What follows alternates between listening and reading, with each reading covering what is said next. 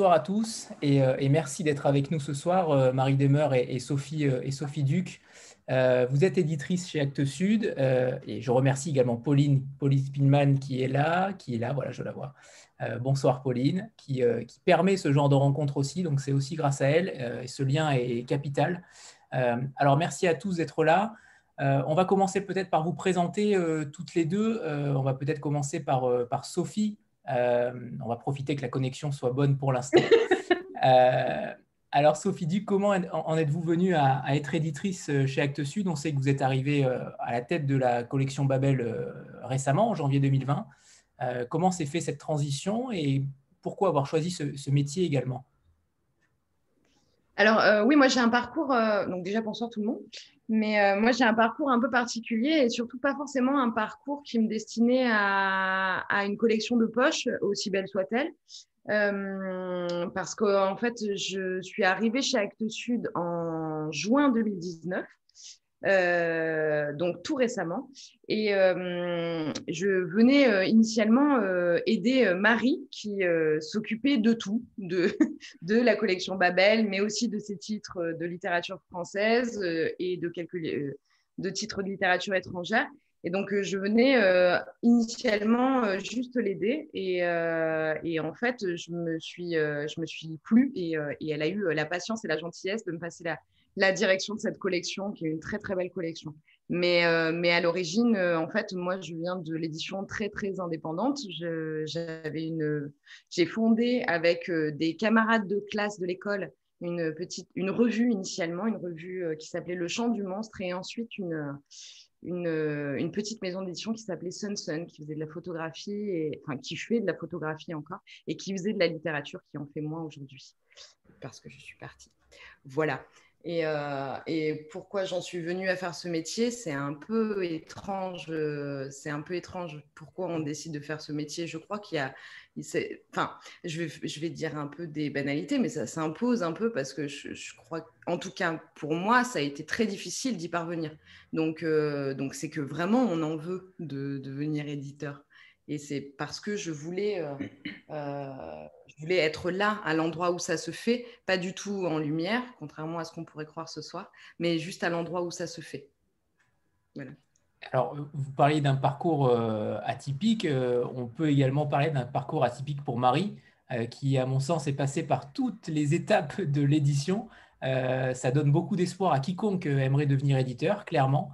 Euh, vous êtes passé par toutes les étapes, Marie, et je trouve ça admirable euh, que vous soyez maintenant, euh, que vous soyez éditrice chez Actes Sud avec, avec ce poste-là. Je trouve ça véritablement une, je trouve que c'est véritablement une superbe réussite, un parcours de vie qui est, qui est surprenant. En fait, je, pars toutes les étapes en restant dans une seule case, qui est la case Actes Sud, puisque c'est mon stage de DESS. Oui, parce que j'ai fait ma cinquième année d'études au XXe siècle. Donc, ça ne s'appelait pas encore master, ça s'appelait DESS. Et mon stage de DESS euh, s'est fait chez Actes Sud euh, à Paris, chez Actes Sud Papier, en théâtre. Ce qui est assez drôle d'ailleurs, c'est qu'à l'époque, euh, je connaissais assez peu, très peu, soyons honnêtes, le catalogue d'Actes Sud littérature, à part Paul Auster et Nina Berberova en, en 97, je ne connaissais pas grand monde. En revanche, je connaissais très bien le catalogue de théâtre parce qu'en tant qu'étudiante, j'avais travaillé comme job d'étudiante en, tant qu'ouvreuse au théâtre des 13 ans à Montpellier. Donc finalement, j'étais assez calée en théâtre contemporain et je connaissais bien les, auteurs de théâtre euh, d'Actes Sud papier. J'étais donc étudiante à Montpellier et quand je suis partie faire mon année d'études à Paris pour faire un DESS d'édition, euh, je suis allée frapper à la porte d'Actes Sud parce que mon rêve était de travailler chez Actes Sud. Et alors, d'une part, parce que c'était dans le sud, il ne faut, pas se mentir, c'est un, des éléments, parce que je tenais beaucoup au sud, j'y tiens toujours du reste. Euh, d'autre part, parce que dans le cadre des dossiers de, de candidature au DESS, j'avais rencontré Françoise Nissen, qui m'avait accueilli avec une générosité euh, extraordinaire. Elle ne me connaissait pas du tout, j'étais pas une amie d'amis, j'étais recommandée par personne, j'étais vraiment euh, nobody qui frappait à la porte des éditions. Et elle m'avait reçue pendant deux heures en m'expliquant euh, un millier de choses et en étant extrêmement gentille et, et, accueillante. Et je suis sortie de là en me disant, je veux travailler ici. Donc j'ai été prise dans un DESS à Paris Et j'ai découvert qu'Actes Sud avait des bureaux à Paris, et notamment la collection théâtre. Et c'est le moment dans la vie comme ça où les choses s'enchaînent comme si, euh, comme si les planètes étaient alignées. Et tout d'un coup, c'était idéal de postuler pour un stage euh, en collection théâtre, puisque c'était la, partie du catalogue que je connaissais le mieux. Ce stage s'est poursuivi par un stage euh, chez Actes Sud à Arles. Et je ne suis jamais partie, donc ça fait... En janvier, ça fera 24 ans que j'avais démarré mon stage chez Actes Sud Papier. Et effectivement, j'ai évidemment pas été embauchée comme éditrice, j'ai été embauchée comme assistante éditoriale. J'ai fait euh, mille choses, j'ai fait des, brochures de nouveautés, j'ai fait des argumentaires, j'ai fait des, demandes de subventions pendant des années, j'ai fait des, raccourcis de texte, des rallongis de texte, des présentations. Très tôt, j'ai fait des présentations parce que j'adore ça, j'adore présenter des livres à nos, à nos représentants comme Annie qui est là. Euh, j'adore parler des livres que j'aime euh, aux gens qui aiment les livres. Et, puis petit à petit, voilà, petit à petit, je me suis trouvée à m'occuper de la collection Babel, dont je me suis occupée longtemps, d'abord en tant qu'assistante éditoriale, puis en tant que responsable de la collection. Et petit à petit, j'ai fait de plus en plus de livres euh, en littérature française et étrangère. Et, là, depuis, ça fait, euh, ça fait une douzaine d'années que je suis éditrice. Euh, et depuis euh, quelques années, je fais vraiment très peu de littérature étrangère. Je, fais de la littérature grecque parce qu'il se trouve que je lis le grec et que ce serait idiot de ne pas mettre à profit cette euh, compétence rare. Mais sinon, je, je m'occupais, je supervisais certaines collections, notamment la collection de littérature africaine traduite. Ça, j'ai passé ça à une collègue. Et puis, je continue à travailler. C'est pour ça que je vous disais, j'ai publié récemment un roman afghan parce que je travaille avec une directrice de collection euh, qui est iranienne et qui choisit pour nous, qui nous propose des textes écrit en, persan, euh, soit d'Iran, soit d'Afghanistan, et on discute ensemble, on travaille ensemble, mais je ne lis pas moi-même le persan. Voilà. Et sinon, mon, activité maintenant, c'est essentiellement le, la littérature française. Alors, avant l'arrivée de Sophie, j'avais quand même de l'aide hein, sur Babel. Ça fait longtemps, euh, ça doit faire 7 ou 8 ans que j'étais plus toute seule pour m'occuper de tout à la fois. Euh, mais effectivement, je, me suis, en fait, je me suis occupée de Babel soit en tant qu'assistante, soit en tant que responsable pendant tout juste 20 ans. Et j'ai trouvé que ça suffisait. Et Sophie, qui était là et qui est super, euh, était la personne idéale pour reprendre le flambeau. Bon, en plus, on est dans des bureaux qui sont face à face, on se lâche pas beaucoup, à vrai dire. Même le soir. on, va éliminer le, sujet euh, confinement euh, d'entrée, comme ça ce sera fait. Acte Sud a milité dès le départ pour, pour une, une édition raisonnée. Euh, et notamment euh, vous, Marie, qui avez, décrété et qui avez dit à un moment donné euh, que le confinement, vous avez, avait arrêté votre lecture des manuscrits. vous ne pouviez plus lire de manuscrits pendant, le confinement. comment l'avez-vous avez -vous vécu ce moment-là et pourquoi justement Qu'est-ce qui s'est passé dans votre esprit pour vous dire à un moment donné que la littérature était bloquée et que les manuscrits ne devaient pas sortir à ce moment-là? Alors, la littérature n'était pas bloquée, puisque je vous prie de croire que j'ai reçu beaucoup de manuscrits juste après le confinement. Euh, non, je pense que c'est moi qui étais bloquée. Enfin, le monde était un peu bloqué. Euh, j'ai pas décrété que j'arrivais pas à lire. Hélas, j'ai souffert. J'ai constaté que je n'arrivais plus à lire. C'est vrai qu'au début du confinement, euh, la, maison s'est mise en chômage partiel pendant plusieurs semaines, je ne sais plus combien. Euh, mais quand j'avais quitté le, bureau, j'étais partie avec deux énormes sacs de manuscrits en me disant c'est l'occasion ou jamais de me remettre un peu à flot de, tous ces, retards de lecture accumulés. Et effectivement, je me suis trouvée incapable de lire et surtout incapable de lire des manuscrits. C'est-à-dire, j'ai lu un peu de livres, pas beaucoup parce que j'avais du mal à me concentrer. Euh, mais j'en ai lu quand même des livres publiés. Mais des manuscrits, c'était devenu impossible parce que, en fait, pour lire un manuscrit, euh, on ne peut pas lire un manuscrit sans se projeter, puisque quand on lit un manuscrit, si on l'aime, on se projette immédiatement sur il ah, faut que je le fasse lire au directeur éditorial, est-ce qu'il va avoir mon enthousiasme? Et puis après, quand est-ce qu'on pourrait le programmer? Et l'auteur, où est-ce qu'il est? Il faut que je le rencontre, etc. Et tout ça, c'était des choses impossibles. Ce qui fait que lire un manuscrit euh, sans aucune prise sur le monde réel qui était comme, euh, comme gelé, comme paralysé, euh, l'exercice lire un manuscrit devenait en fait complètement absurde. Parce que en tant qu'éditrice, je ne peux pas lire un manuscrit pour le plaisir de la lecture. Je ne lis pas un manuscrit pour le plaisir de la lecture. Je lis un manuscrit pour voir s'il peut être édité.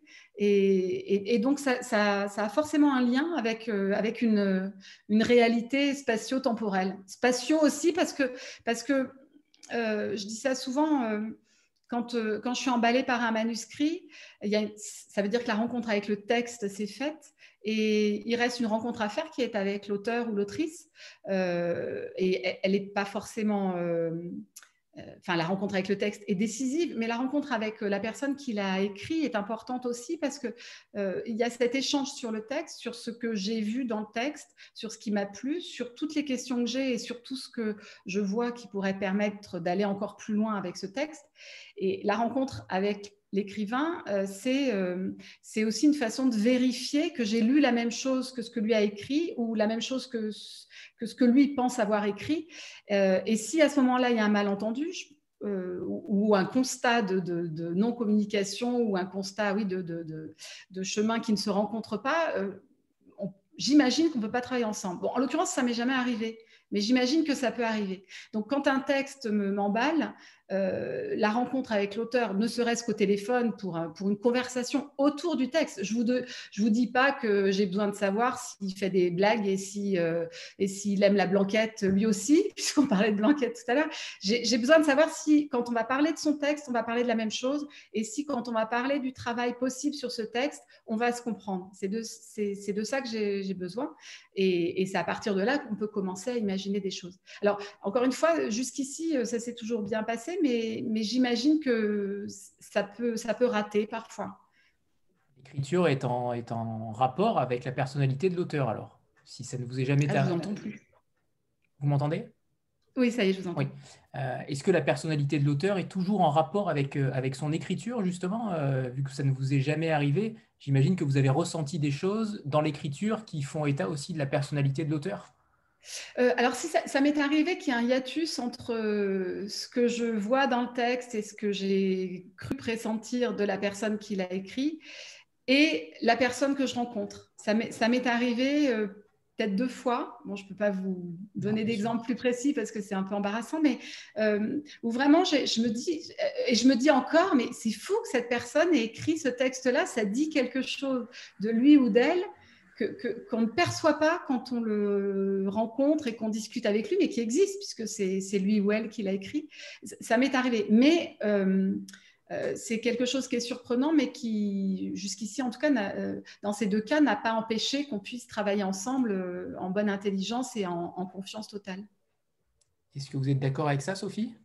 Ça ne vous est jamais arrivé non plus?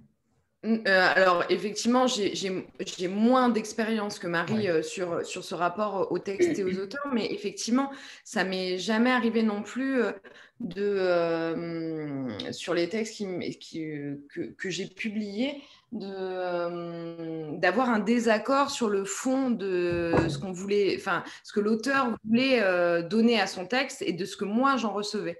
même si, même si par le passé, j'ai je me suis retrouvée à publier un roman euh, euh, vraiment très, au, très long cours. Au départ, et, euh, le manuscrit faisait 600 pages et finalement, le roman en fait 200.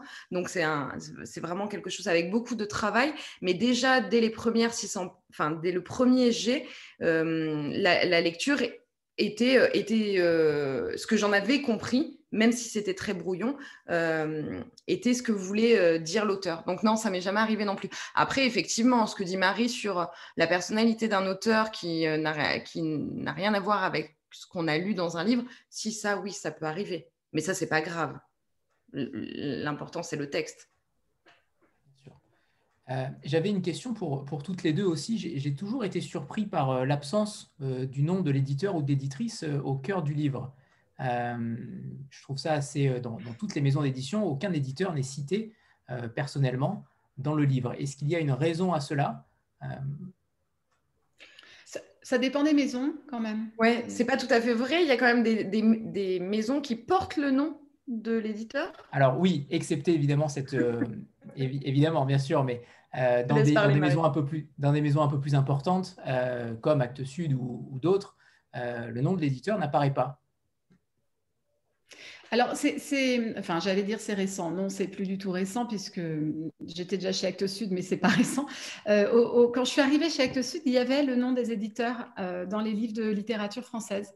Euh, c'est-à-dire le, nom de la personne à l'intérieur de la maison d'édition qui avait édité le texte. ce qui fait que, ce qui est un peu paradoxal, c'est que j'ai mon nom dans certains livres que j'ai pas vraiment édité ou pas complètement, qui sont les livres sur lesquels j'ai un peu fait mes armes avec le directeur éditorial. Donc il y a des livres qui datent de 2002-2003 où, est inscrit au début éditeur au pluriel euh, Bertrand Pi et Marie Desmeurs. Et en fait, ce sont des livres où il me confiait une lecture euh, ou une lecture intermédiaire et où on échangeait. Ce sont les livres sur lesquels il m'a formé finalement. Et puis après, alors je ne sais plus, ça doit être euh, en 2006 ou 2007, euh, tout d'un coup, je ne sais pas pourquoi, euh, il a décidé que c'était plus la peine de mettre nos noms dedans, que c'était une sorte de, hochet euh, qui, nous, qui faisait plaisir à nos grands-mères, mais à personne d'autre. ce que moi, personnellement, je trouve dommage, en fait, parce que ça m'est arrivé plusieurs fois.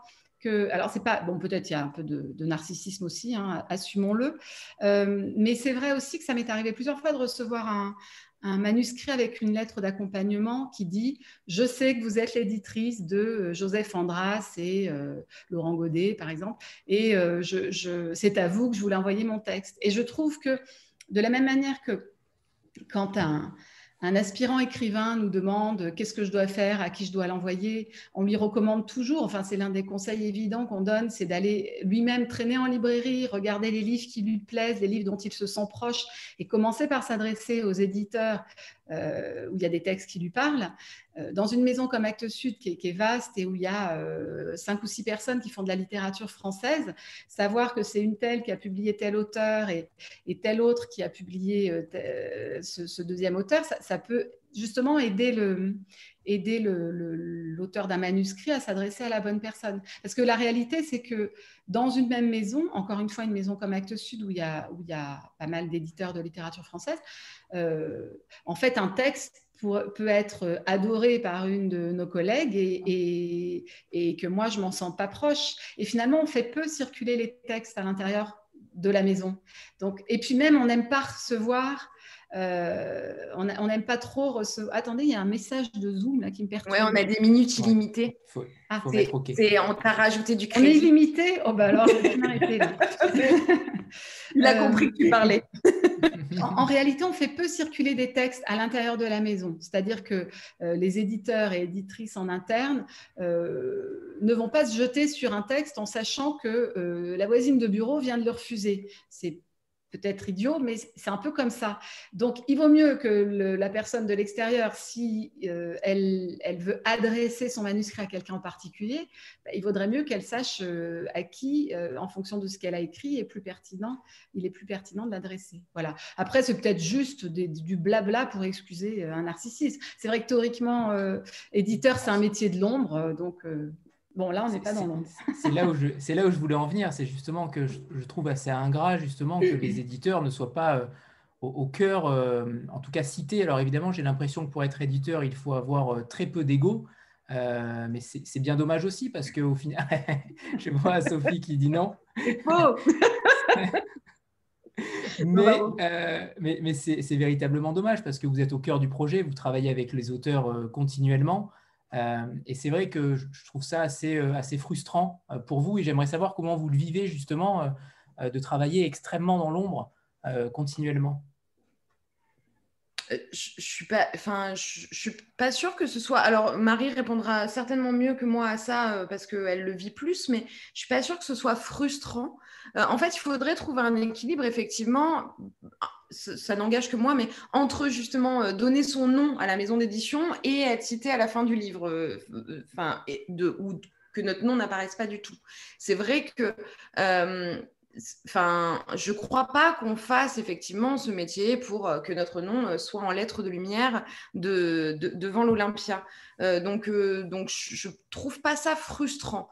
Après, effectivement, c'est toujours plaisant quand on est remercié par l'auteur. C'est toujours parce que effectivement, on a travaillé à ses côtés sur, le, sur le livre.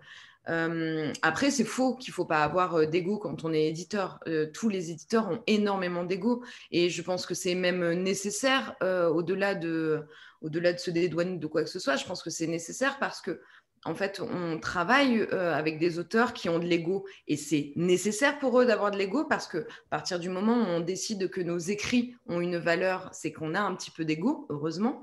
Et donc, c'est nécessaire d'avoir aussi de l'ego en face pour pouvoir leur dire ça oui, mais ça peut-être que non. Sinon, sinon, je crois que la place de l'éditeur est pas, enfin, c'est trop difficile à tenir.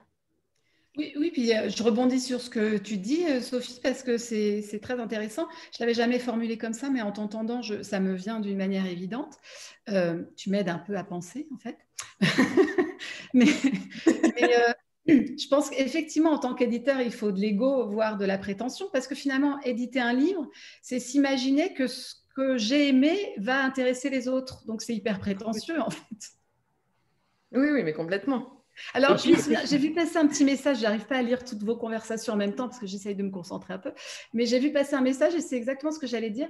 Euh, il y a des années, donc quand j'étais étudiante, euh, je me souviens d'avoir lu dans, dans, Charlie Hebdo une chronique de Cavana qui avait une chronique un peu sur, euh, sur le livre et l'édition et, qui avait fait une chronique justement, alors je ne sais plus qui a écrit ça, hein, en disant qu'au cinéma, on se coltinait 2 euh, minutes 30 de générique et que dans un livre, ce serait très intéressant d'avoir euh, une page qui dirait euh, qui a édité, qui a corrigé, que chacun prenne ses responsabilités. Bon, après, dans la vraie vie, en tout cas, chez nous, par exemple, euh, en correction, il peut y avoir plusieurs personnes qui interviennent sur la, correction, d'un livre.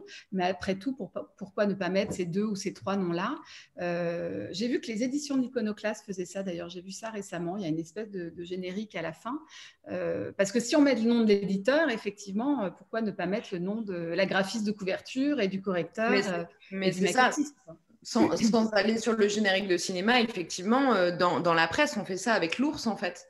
Mmh. Et, et, et, c'est vrai que c'est vrai que c'est intéressant ce que tu disais tout à l'heure par rapport à un auteur qui va s'orienter vers un éditeur. Mais c'est de toute façon intéressant de savoir qui a fait ça. Même des couvertures, Actes Sud est, aussi connu pour ses couvertures et, l'iconographie de ses couvertures. Donc ce serait pas inintéressant d'avoir le nom de la graphiste.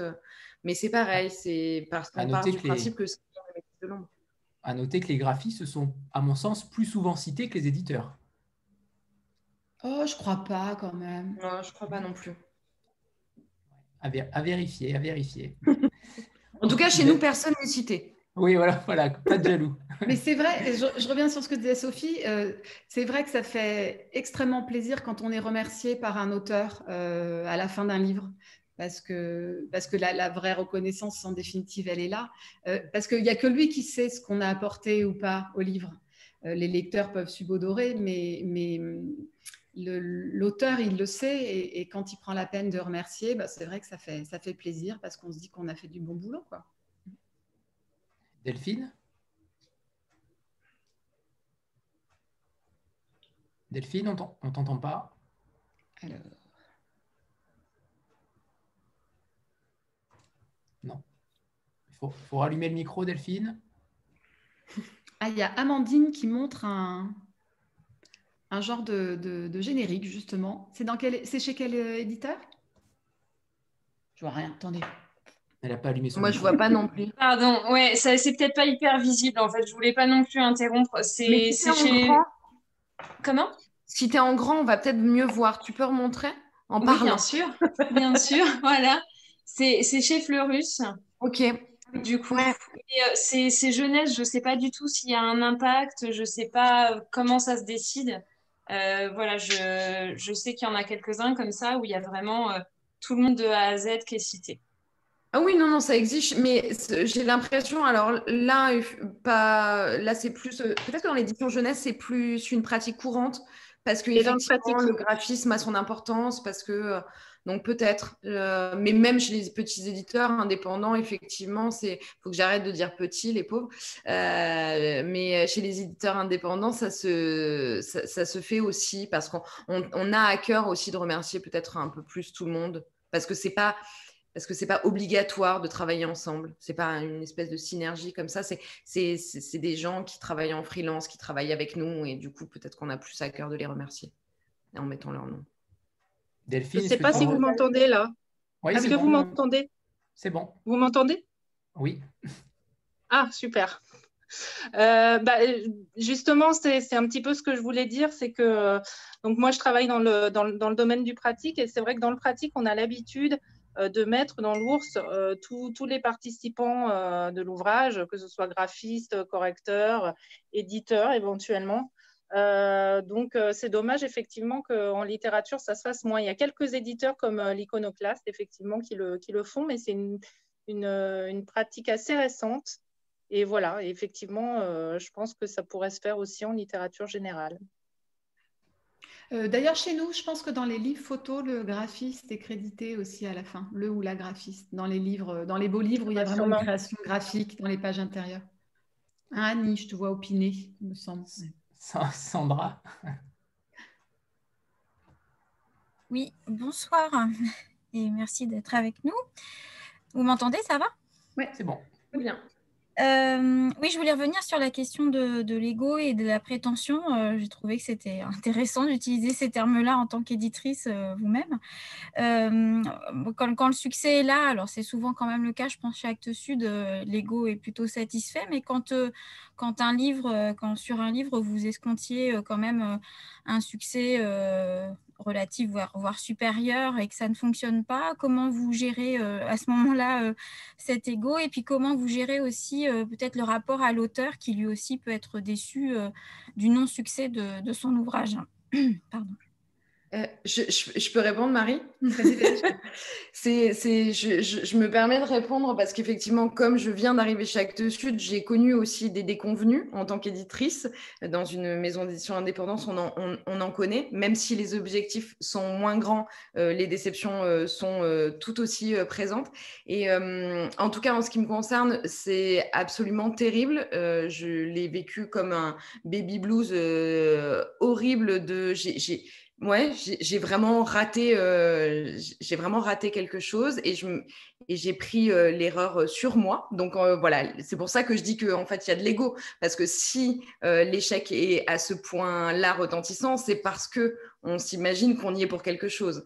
Donc donc voilà. Et par contre, en revanche, effectivement, le, rapport à l'auteur est terrible aussi à ce moment-là parce que on est dans un dans un moment d'effondrement personnel et professionnel, mais en face, euh, il faut absolument dire que ce n'est pas un échec. C'est pas vrai. C'est donc donc c'est un c'est c'est un peu de la schizophrénie. Voilà. Euh, oui, alors il ne faut pas croire que tous les livres d'Actes Sud marchent non plus, d'ailleurs, parce que évidemment, euh, vous, lecteurs, vous entendez parler de ce qui marche, mais il y a tous ceux dont vous n'avez pas entendu parler et qui pourtant sont sortis et qui donc ont moins marché et il y en a. Alors, moi, mon, ego, je ne le place pas sur les ventes. Euh, mon ego d'éditrice, je ne le place pas sur les ventes. Euh, je le place vraiment sur euh, ce qu'on a réussi à faire à partir d'une première version et, ce que c'est devenu dans la version éditée. C'est ce chemin-là qui, qui me dit si je suis contente ou pas euh, du travail fait et si mon ego est satisfait. Mais, euh, mais oui, évidemment, quand ça marche, c'est le plaisir en plus. C'est n'est pas tant l'ego que le, pur plaisir. Euh, si je suis convaincue d'avoir publié un très beau livre et qui ne se vend pas, je suis en colère contre tous ceux qui n'ont rien compris ou qui n'ont pas su le lire. Mais effectivement, je vais expliquer à l'auteur que ce n'est pas un échec, que, que c'est un très beau texte quand même, que le deuxième livre se verra davantage, que c'est quelque chose qui se construit. Que, que... Mais je lui raconterai Hein, c'est pas un mensonge. Pas, parce que, pas parce que je veux l'enfumer. Hein. Hmm. Oui, oui, c'est ça. C'est exactement ce que je disais en te coupant la parole. C'est que, en plus, c'est pas un mensonge quand on dit que ce n'est pas un échec. Mais c'est vrai qu'il y, a parfois ce moment. Euh, euh, l'auteur, il est presque toujours déçu. À part au-delà de 50 000 exemplaires. Et encore, parce qu'à 50 000, il se dit mince, on aurait pu faire 80. Mais il est, il est, il est presque, il est presque toujours un peu déçu. Euh, je, ça fait partie de, la mission de mon métier et en plus, ça fait partie de ma personnalité. Je suis très bouteille à moitié pleine. Et les auteurs, assez globalement, sont bouteilles à moitié vide.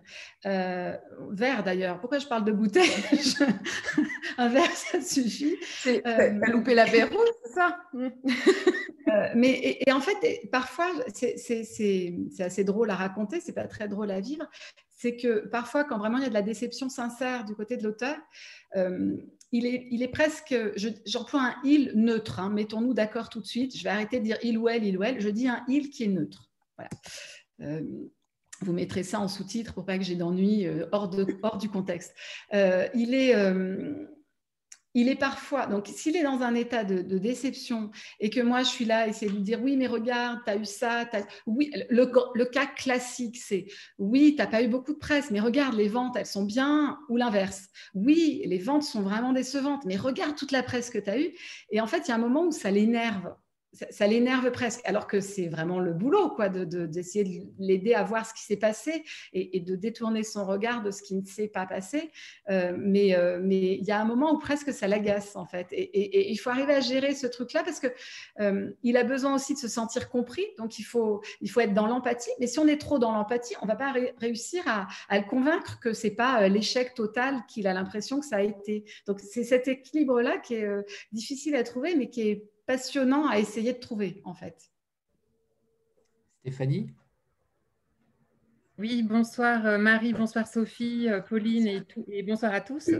Alors, euh, désolée d'avance pour la minute fan, mais il faut quand même que je vous dise que pour moi, Actes Sud, c'est mythique. C'est vraiment la maison d'édition qui m'a accompagnée depuis, je ne sais pas, j'ai l'impression depuis toujours, j'ai toujours, j'ai l'impression d'avoir toujours connu Actes Sud et de, et euh, d'avoir toujours euh, été ébloui par des textes. Alors évidemment, Paul Auster, euh, qui est quand même un des écrivains que, je préfère, mais j'ai l'impression aussi que c'est une maison qui, qui a su capter les, les, tressaillements du monde, en fait, pas seulement du côté évidemment de, la France, mais vraiment de, façon très étendue.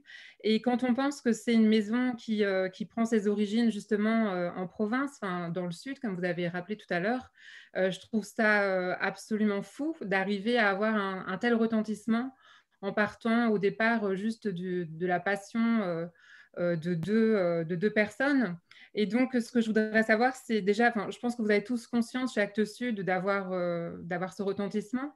Et qu'est-ce qui reste en fait de, de la passion de départ, de l'engagement de départ de, de, la volonté du fondateur, en fait, quel, héritage y reste euh, dans, vos pratiques euh, aujourd'hui?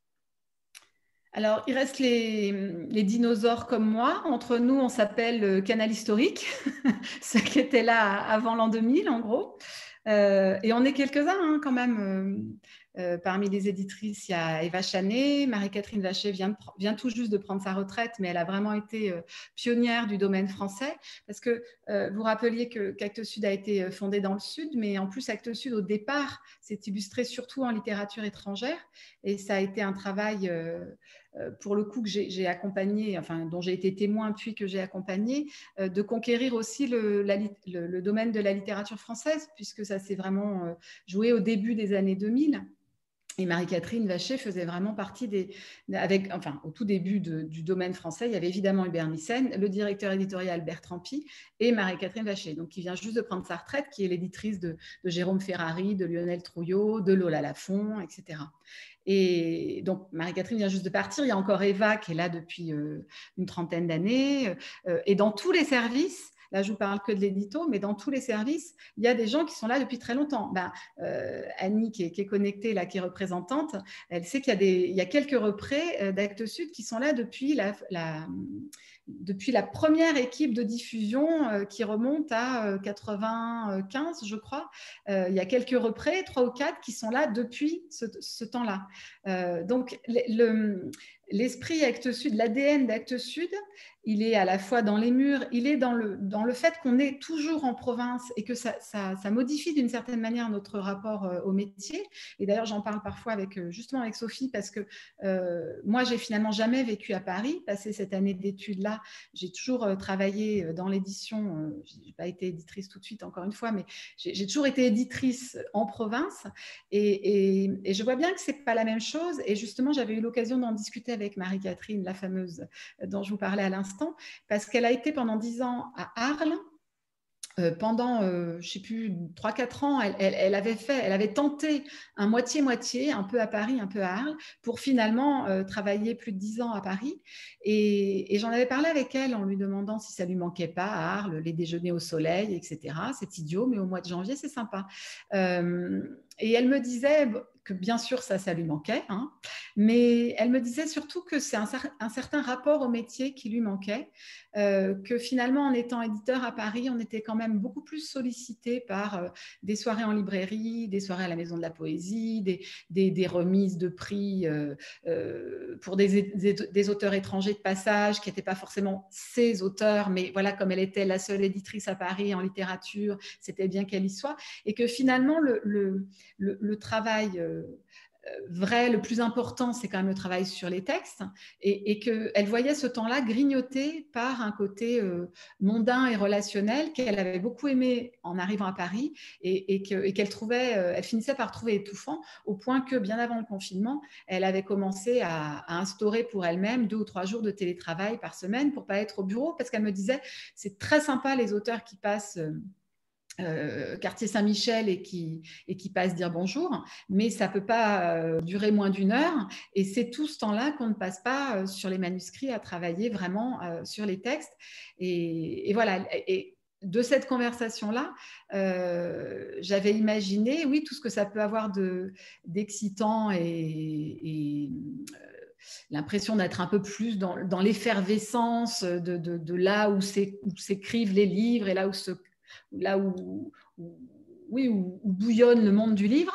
Et, je vois bien aussi ce que ça peut avoir de frustrant de ne pas être avec euh, euh, son crayon ou son, crayon et son papier ou son ordinateur, de, pouvoir le faire moins. Donc je pense malgré tout que ça, crée euh, une, façon différente de travailler. Et comme Sophie a été à Paris, même dans une petite maison, on en parle assez régulièrement en fait. Ah oui, oui, non, c'est sûr que le métier n'est pas du tout le même. Et alors, euh, euh, j'ai encore plus euh, le, parallèle à l'heure actuelle avec mes, mes, amis éditrices parisiennes, notamment dans le poche. Et on n'a pas du tout, du tout la même façon d'exercer ça, alors qu'on fait le même métier concrètement, du livre de poche.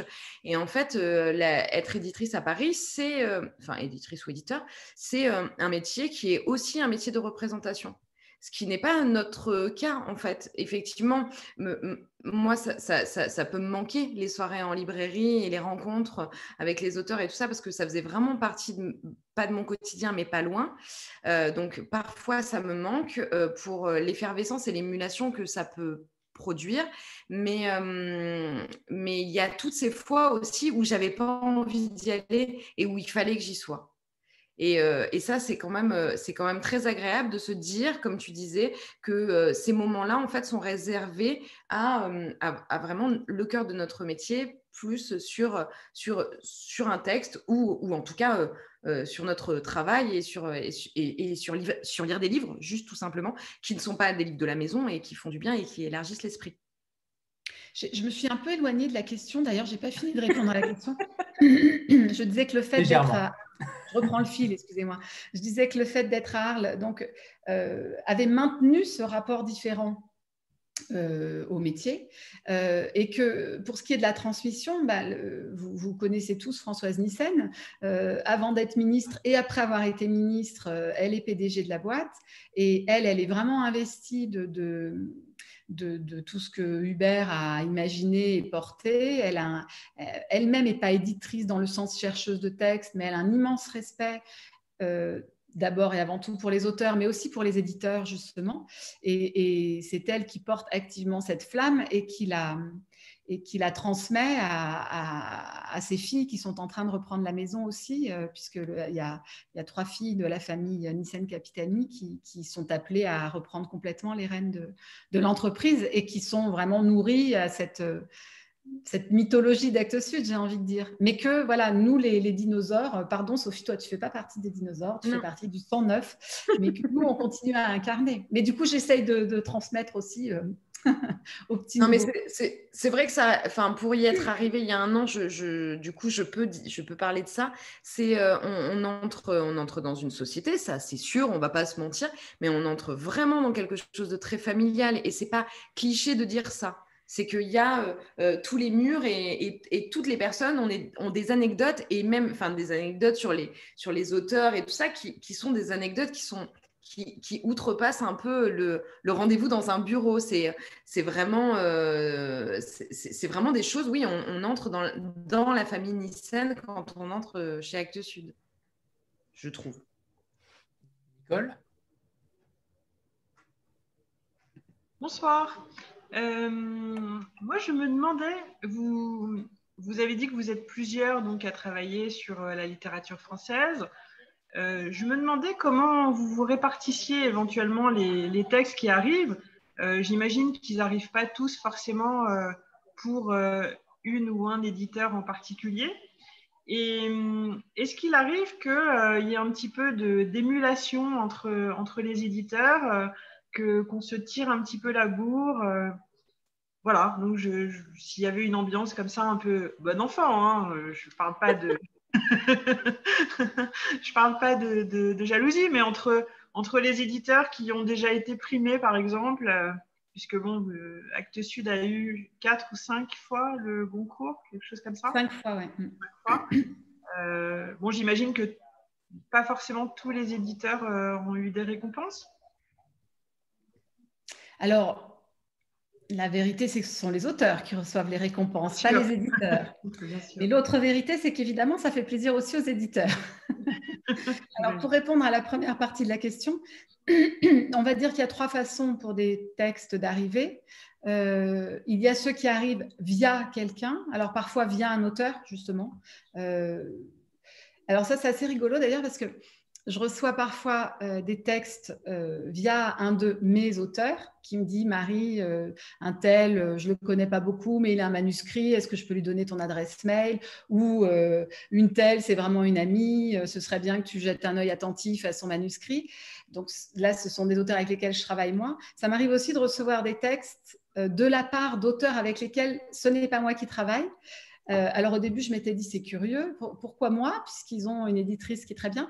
Après, je me suis dit ces auteurs sont des coquins, euh, ils veulent surtout pas qu'une éditrice s'intéresse, que leur éditrice s'intéresse à un autre auteur potentiellement intéressant. Alors ils préfèrent l'envoyer vers moi, comme ça, ça, ça, ne volera pas euh, de l'attention à leur propre éditrice. Je pense que c'est quelque chose de ce genre-là, c'est assez mignon. donc ça, c'est la première voie d'arrivée, c'est quelqu'un qui connaît quelqu'un et qui donc s'adresse à une éditrice en particulier ou un éditeur en particulier. Alors pour le coup, le neutre pour éditrice, c'est le féminin parce qu'on est beaucoup plus de femmes que d'hommes. Euh, l'autre voie d'arrivée, c'est un manuscrit qui arrive de quelqu'un qu'on ne connaît pas du tout, qui n'est pas recommandé par qui que ce soit, mais qui s'adresse à euh, Marie Demer, à Myriam Anderson, à Eva Chanet, à Evelyn Wensinger, parce qu'il a eu son nom euh, soit par oui dire, soit euh, euh, en regardant cette vidéo, soit voilà. Euh, donc ça arrive quand même directement chez la personne à qui le manuscrit était adressé. Et puis l'autre voie, le, canal le plus, le plus fertile, c'est le canal anonyme en fait qui arrive au service des manuscrits ou bien qui arrive au nom de Bertrand Pi, le directeur éditorial. Ça, ça peut être, en général, ce sont les gens qu'on qu cherché sur notre site et qui ont vu que le chef c'était Bertrand Pi et qui adresse à Bertrand Pi. Donc tous ces manuscrits-là arrivent au service des manuscrits. Euh, qui, euh, qui sont chargés de, de, faire un premier tri en écartant tout ce qui n'est pas pour nous, euh, par exemple les thèses d'université, les recueils de poésie, parce qu'on ne publie quasiment pas de poèmes, etc. Et qui ensuite fait un second tri pour, pour écarter ce qui, visiblement, rapidement ne tient pas la route. Et parmi ce qui reste et qui mérite un coup d'œil plus attentif, eux-mêmes avancent davantage dans les lectures et quand vraiment ils se disent il y a quelque chose d'intéressant, là, ils distribuent, euh, ils, répartissent les manuscrits, mais selon la méthode euh, confirmée du euh, au feeling. Parce que voilà, ils se disent tiens, ça. J'ai l'impression que ça pourrait être pour Eva. Elle avait publié un livre sur les secrets de famille. Peut-être ça, ça va l'intéresser. Ben, moi, par exemple, après avoir publié Kamel Daoud, dès qu'il y avait un livre qui se passait en Algérie, il me le donnait. Euh, bon, ce qui est une manière de, trier. Hein, euh, euh, je, pense qu'il y a parfois des, un tri qui est, très, qui est très réfléchi ou qui est vraiment en termes de oui, de feeling qui tombe juste. Et puis parfois, euh, c'est un peu plus rapide de, cet mmh. ordre-là. Euh, euh, bon, elle avait publié un, japonais qui écrivait en français. ça, c'est un autre japonais qui écrit en français. Peut-être ça l'intéressera. Ou parfois, c'est tel thème l'avait passionné. peut-être celui-là. Et puis puis parfois, c'est sur l'écriture, effectivement. Cette écriture me rappelle le, style de tel livre publié par, euh, euh, par Manuel Tricotto. Je vais essayer de tous les citer. Il faut avoir une sacrée connaissance du catalogue. Comment? Il faut avoir une sacrée connaissance du catalogue pour pouvoir faire ce truc. Oui, absolument. Bah, les, collègues qui travaillent au manuscrit euh, connaissent bien le catalogue et puis surtout lisent.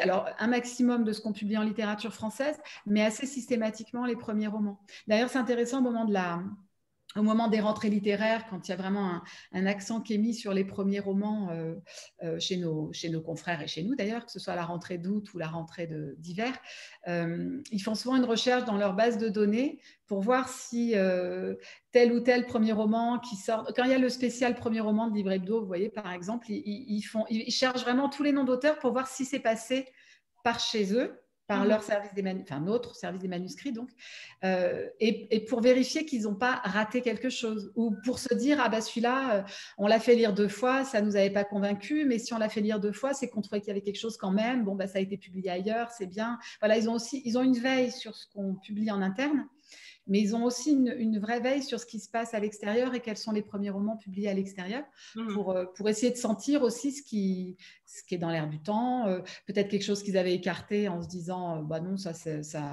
je ne sais pas si c'est très intéressant ou le style me paraît pas très neuf, et puis tout d'un coup, ils voient que le premier roman est sorti ailleurs et qu'on qu'on salue un style exceptionnel. Bah, peut-être la fois d'après, ils se, ils se diront tiens, là, il y a quelque chose euh, qui me rappelle, hein, peut-être je vais le passer à telle personne. Mais c'est vrai qu'il n'y a pas de... Il a pas de loi mathématique sur comment ils vont répartir les manuscrits. Euh, Sophie? Oui. Non, c'était l'autre Sophie. Il y, a, une Sophie, euh, une Sophie intervenante. oui, parce que je ne comprenais pas ce qu'il fallait que je dise. Pardon. pas de stress. Oui, vous m'entendez? C'est bon. Oui. Bonsoir. Euh, on parlait des déconvenus tout à l'heure. Euh, je voulais savoir si vous aviez des, un livre à nous conseiller justement qui n'aurait pas eu le succès euh, qu'il méritait. Ah oui, moi j'ai un exemple. Et en plus, ça va me permettre de faire du teasing pour le mois de mars prochain. c'est un des premiers romans que j'ai pu, un, des premiers premiers romans que j'ai publié en 2013. J'ai publié le premier roman de Mathilde Janin qui s'appelle Riviera, qui est un roman que j'adore, qui est hyper bien écrit avec une écriture euh, à la fois flamboyante et un peu, euh, rugueuse. Euh, vraiment euh, magnifique, qui est en plus, euh, euh, qui imaginait une pandémie un peu genre Ebola, qui, empêchait les avions de décoller entre l'Europe et l'Amérique. bon, je dis en plus, ça, n'ajoute rien, d'ailleurs, si ce n'est que, que, ça a trouvé un écho il y a quelques mois avec l'actualité, mais c'est vraiment un, un livre que j'ai adoré publier, dont je suis très fière et qui s'est modestement vendu, malheureusement, qui a eu pourtant quelques recensions presse euh, excellentes, mais pas assez. Et rétrospectivement, je pense que à cette rentrée d'août 2013, Actes Sud avait publié deux premiers romans en même temps, ce qu'on fait très rarement. Et hum, bon, qu'on a refait l'année dernière, mais ça s'est mieux passé l'année dernière.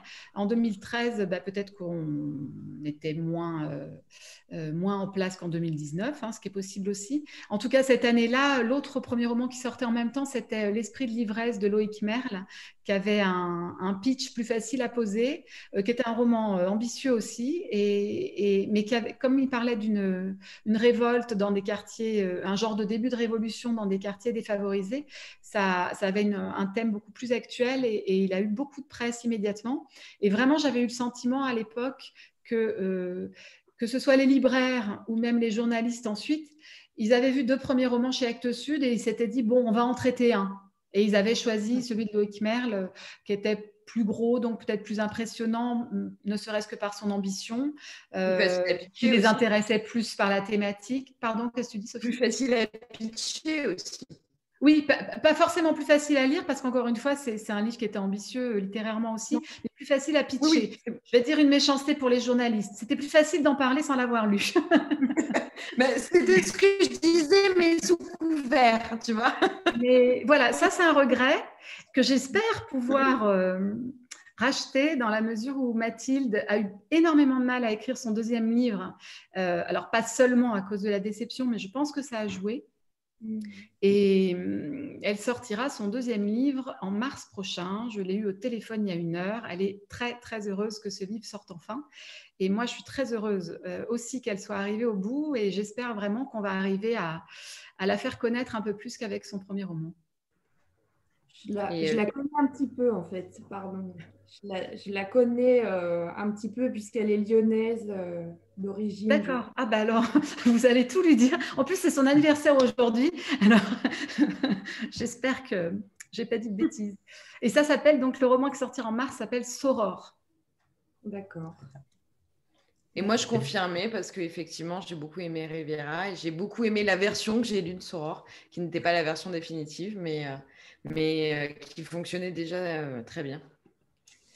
Euh, je sais pas, moi j'aurais tendance à, prendre cette question pour défendre, pour, défendre les gens qui, je trouve, ne sont pas assez lus. Des, gens comme Claro, par exemple, avec le roman Crash Test euh, qui, euh, n'a pas eu euh, le succès escompté, ou même Substance qui est sorti à la rentrée 2019. Mm. son livre La maison indigène qui est sorti au, printemps là, a un peu plus fonctionné, mais c'est pas un roman, c'est un récit et c'est certainement plus facile à lire que ces romans, effectivement, qui sont des, des, des, des, romans euh, euh, pour aller très vite, expérimentaux sur l'écriture, mais, euh, mais qui sont assez, oui, vive Clairo, je suis d'accord, qui, qui, sont, qui sont assez formidables parce qu'ils créent des choses dans l'écriture aujourd'hui. Et il me semble que c'est compliqué de créer des choses dans l'écriture aujourd'hui. Donc, donc il, a, il a ce pouvoir-là et je pense que, que des romans comme Crash Test, effectivement, n'ont pas été assez lus. donc voilà, je, je me glisse là-dedans pour vous conseiller ça. Merci. Delphine Oui, alors, bah, du coup, je, remonte un, petit peu en arrière. C'est très intéressant de vous entendre parler de la relation avec l'auteur parce que je crois que c'est ça qui fait toute la richesse de ce métier. C'est qu'à chaque auteur, c'est une nouvelle euh, relation qui, qui, se, qui, se, qui se crée, qui se construit, qui se découvre. Euh, et du coup, moi, ce qui m'intéresserait de savoir, c'est comment ça se passe, parce que justement, vous le rappeliez, les, éditions Actes Sud, au départ, c'est surtout de la littérature étrangère. Comment ça se passe avec les auteurs étrangers? Alors, il y a deux cas, j'imagine, quand on parle leur langue ou quand on ne la parle pas. Euh, il y a des agences, souvent, qui sont entre les deux. Il y a le traducteur voilà, comment cette relation qu'on noue avec l'auteur, comment ça se passe dans le cadre d'un, dans le cas d'un, auteur euh, qui n'est pas de langue française?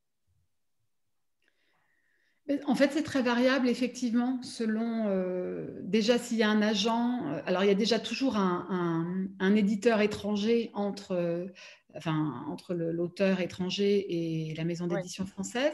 Il peut y avoir en plus un agent. en fait, souvent, le, rapport s'établit directement plus vite entre l'auteur et le traducteur qu'entre l'auteur et l'éditeur. Ben, même, même Minos Eftasiadis que vous avez euh, chroniqué, Delphine, euh, je ne lui ai jamais parlé directement. C'est-à-dire, on s'envoie des messages sur, euh, sur Messenger, mais je n'avais pas son adresse mail, par exemple. Parce qu'il ah y a un agent que je connais depuis des années, Catherine Fragou, qui est adorable, mais qui ne m'avait pas donné le mail de l'auteur parce que ce n'est pas, pas automatique et, que moi, je ne veux pas empiéter sur, sur ces plates-bandes. Et donc avec Minos, on se parle euh, sur Messenger. Euh, euh, je, lui ai, envoyé un peu de presse. non, d'ailleurs, je pas. Il a vu les, les, posts que je partageais sur Facebook dans, les, dans lesquels je l'identifie, comme on dit. mais la presse, justement pour, pour respecter l'ordre formelle, j'envoie la presse à l'agent et, elle le transmet. C'est important, si vous voulez, de ne pas brûler cette étape-là parce que les agents, leur métier, c'est d'être l'intermédiaire. Et à la rigueur, quand je connaîtrais euh, parfaitement bien Minos, j'écrirais peut-être euh, directement, mais en laissant toujours l'agent en copie. L'agent ne veut, pas avoir l'impression qu'il est complètement mis sur le, sur le côté dans la relation auteur-étranger. éditeur D'autant qu'ils ont tendance à prendre de plus en plus de place quand même, les agents. Oui, alors euh, euh, euh, là vraiment sur le, sur le grec, on est quand même sur une niche qui n'est pas du tout un monde impitoyable. Hein. Il y a à peu près en fait deux agents sur le coup. Euh, c'est évidemment complètement autre chose dans le domaine euh, anglo-saxon. Et effectivement, je crois que dans le monde anglo-saxon, on, est assez rarement en contact avec l'auteur, à part quand le, rayonnement de l'auteur devient plus important et qu'il est invité en France. Je me souviens d'avoir rencontré une auteure à l'époque où je m'occupais de la collection africaine, euh, Sefi Atta, une auteure nigériane, et, Elon Abila. Je les avais rencontrés au moment où ils avaient été invités à Saint-Malo, en fait. Et là, je les avais rencontrés euh, très, très agréablement. Mais avant ça, j'avais jamais eu de contact direct avec eux. J'avais contact avec leur agent ou avec leur éditeur. En revanche, les traductrices euh, avaient été mises en contact parce qu'à un moment donné, un traducteur a toujours quelques questions à poser à l'auteur. Alors, ça peut quand même passer par euh, par l'éditeur d'ailleurs, hein. mais la plupart du temps, le lien finit par s'établir directement parce que c'est plus simple. Mais oui, je crois euh, plus facilement. Disons qu'un agent ne se sent pas, entre guillemets, mis en danger par des échanges entre un traducteur et un auteur, alors que si un, un, mmh. éditeur qui rentre en bah contact directement, euh, bon voilà, l'agent se sent un peu euh, euh, laissé sur le carreau et, et c'est pas pas forcément ni élégant ni, ni, simple ensuite de reprendre une relation où il redevient l'intermédiaire, voilà. Mais j'ai envie de dire, c'est un peu comme, ben là Sophie peut en parler, c'est un peu comme dans le cas du poche, quand on achète des droits poche à, à une maison on n'est pas forcément en contact directement avec l'auteur. Non, oui, c'est ça. C'est effectivement, c'est l'éditeur, euh, c'est l'éditeur qui gère tout ça et, euh, et c'est et c'est bien de respecter ça aussi parce que ça ça, ça permet à chacun d'avoir de, ses propres filtres. Euh, c'est plutôt, c'est plutôt mmh. bien. Après, effectivement, dans les auteurs étrangers, il y a aussi les auteurs emblématiques de la maison qui sont reçus chez Françoise et tout ça, mmh. qui sont, voilà, qui, qui, là, qui font pareil, on parlait de familles tout à l'heure qui font partie euh, de, la maison vraiment. Alors évidemment, tout, euh, tout passe par leur agent parce que c'est des choses dont ils n'ont pas à s'occuper, mais effectivement qui viennent, euh, qui viennent en amis rencontrer leurs éditeurs. Et du coup, alors, qu'est-ce qui est-ce qu'il n'y a pas une petite frustration quand on, quand on publie des auteurs étrangers? Par exemple, Marie, vous qui publiez donc les deux, puisque vous avez publié ce magnifique roman euh, de Minos Efstatiadis et d'autres sans doute. Euh, qu'est-ce qui. Est-ce que du coup, euh, il n'y a pas plus de, entre guillemets, de plaisir à, publier un texte au français et à pouvoir être justement en dialogue et, à construire cette relation avec l'auteur? Ou est-ce que, voilà, qu'est-ce que vous trouvez dans, la, dans, le métier d'éditeur de littérature étrangère qui, va euh, vous donner peut-être d'autres satisfactions que, que celle de la relation avec, euh, avec l'auteur? Alors, moi, je suis arrivée chez Actes Sud aussi vraiment par l'amour de la littérature étrangère.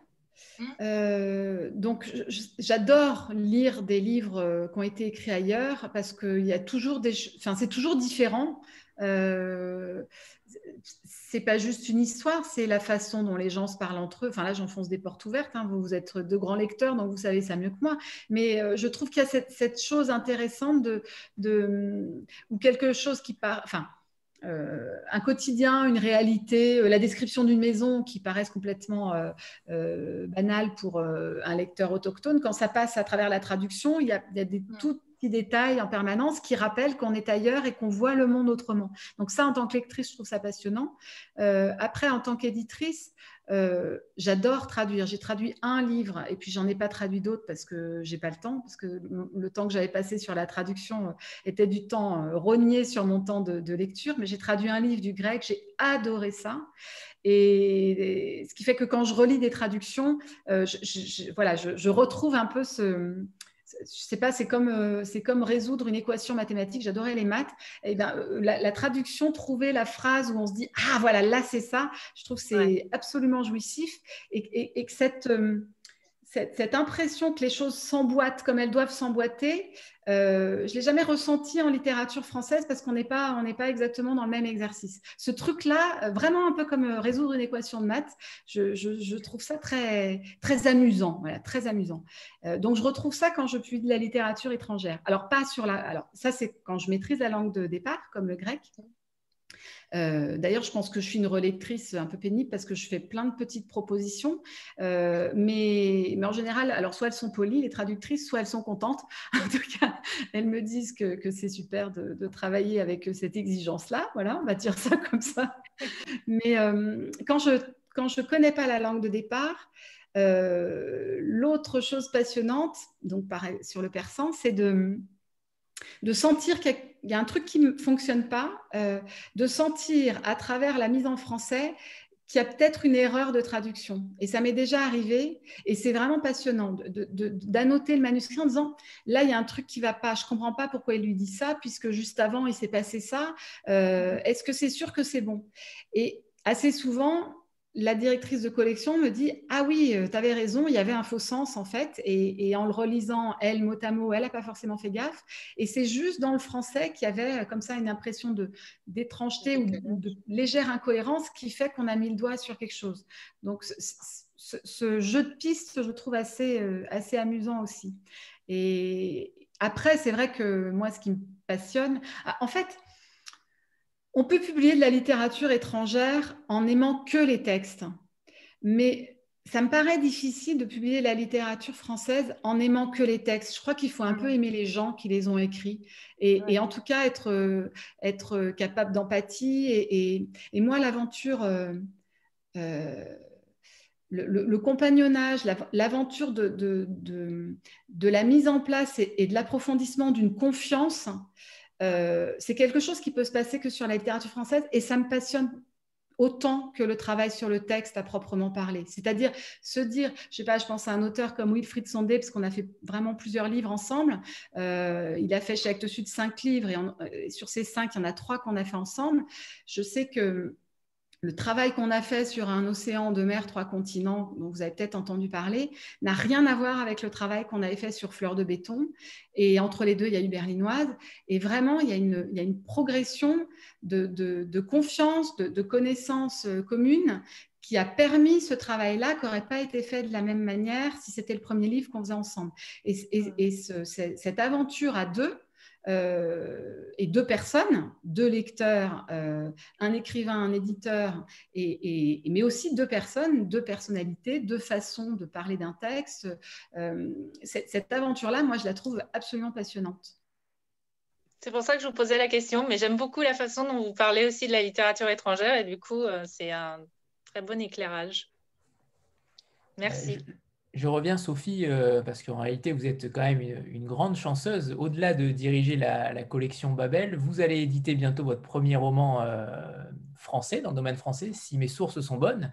Euh, la, vie, la, vie, légale de, Dominique Dupart. Est-ce que vous pouvez justement nous en parler? Et, notamment, je rebondis aussi sur vos multiples casquettes au sein de Babel, parce qu'en réalité, vous faites beaucoup de choses. Vous rééditez, vous publiez également des inédits et vous, vous faites aussi de la reproduction. Donc, Justement, euh, comment arrivez-vous à gérer tout cela? Êtes-vous euh, une, une superwoman?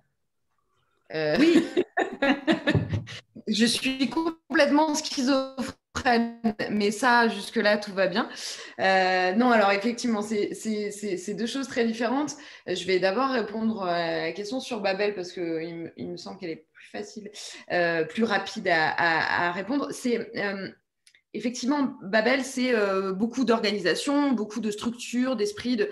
Il, y a, finalement euh, euh, peu d'aventures éditoriales au long cours et euh, c'est vraiment passé, surtout que euh, Babel a, ceci de particulier dans les collections de poche, c'est qu'elle est vraiment affiliée à Actes Sud. Ça peut arriver d'aller faire des encartades chez d'autres éditeurs pour aller racheter des droits, mais c'est très rare. Elle est là pour promouvoir le catalogue d'Actes Sud.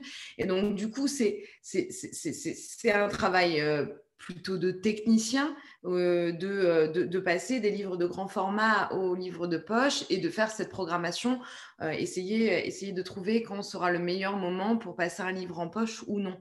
Euh, mais effectivement, elle offre quand même ce plaisir-là de, euh, de temps en temps d'avoir des inédits, des nouvelles traductions. Alors ça, c'est euh, une, une, tradition au long cours qu'avait instauré Marie avec, avec André Markovitch, qui est quand même un traducteur formidable. Non, non, non, c'est Hubert Nissen qui l'avait instauré, hein, pas moi. Pardon, c'est même avant toi. Euh, Nissen. du coup, effectivement, de retraite de, retraduire les grands classiques russes avec André Markovitch, donc euh, Dostoïevski, enfin les romantiques russes en tout cas, pas tous, mais euh, de, euh, Pushkin. Et ça, c'est un vrai plaisir parce qu'effectivement, moi, je n'avais jamais fait ça. c'est, vous parliez de littérature étrangère, de relire des traductions, et notamment quand on ne lit pas la langue d'origine. Bon, c'est extrêmement facilité par le fait que c'est André Markovitch le traducteur. Euh, et qui a peu d'erreurs dans ses traductions. Mais c'était un bonheur de relire La fille du capitaine qui est sortie récemment et, euh, et d'aller le titiller sur euh, est-ce que, est que vous êtes sûr sur cette phrase-là? Et là, de pouvoir travailler sur des, sur des textes aussi. Ah, pardon, vous m'entendez? Parce qu'on me dit que ma connexion est instable. ça coupe un petit peu. Ah, pardon. Ça devrait être bon là. Je vais, peut-être je vais parler moins vite, je ne sais pas. Euh, de, de, travailler sur des grands classiques comme ça. Euh, après, euh, effectivement, donc de temps en temps, d'avoir des inédits.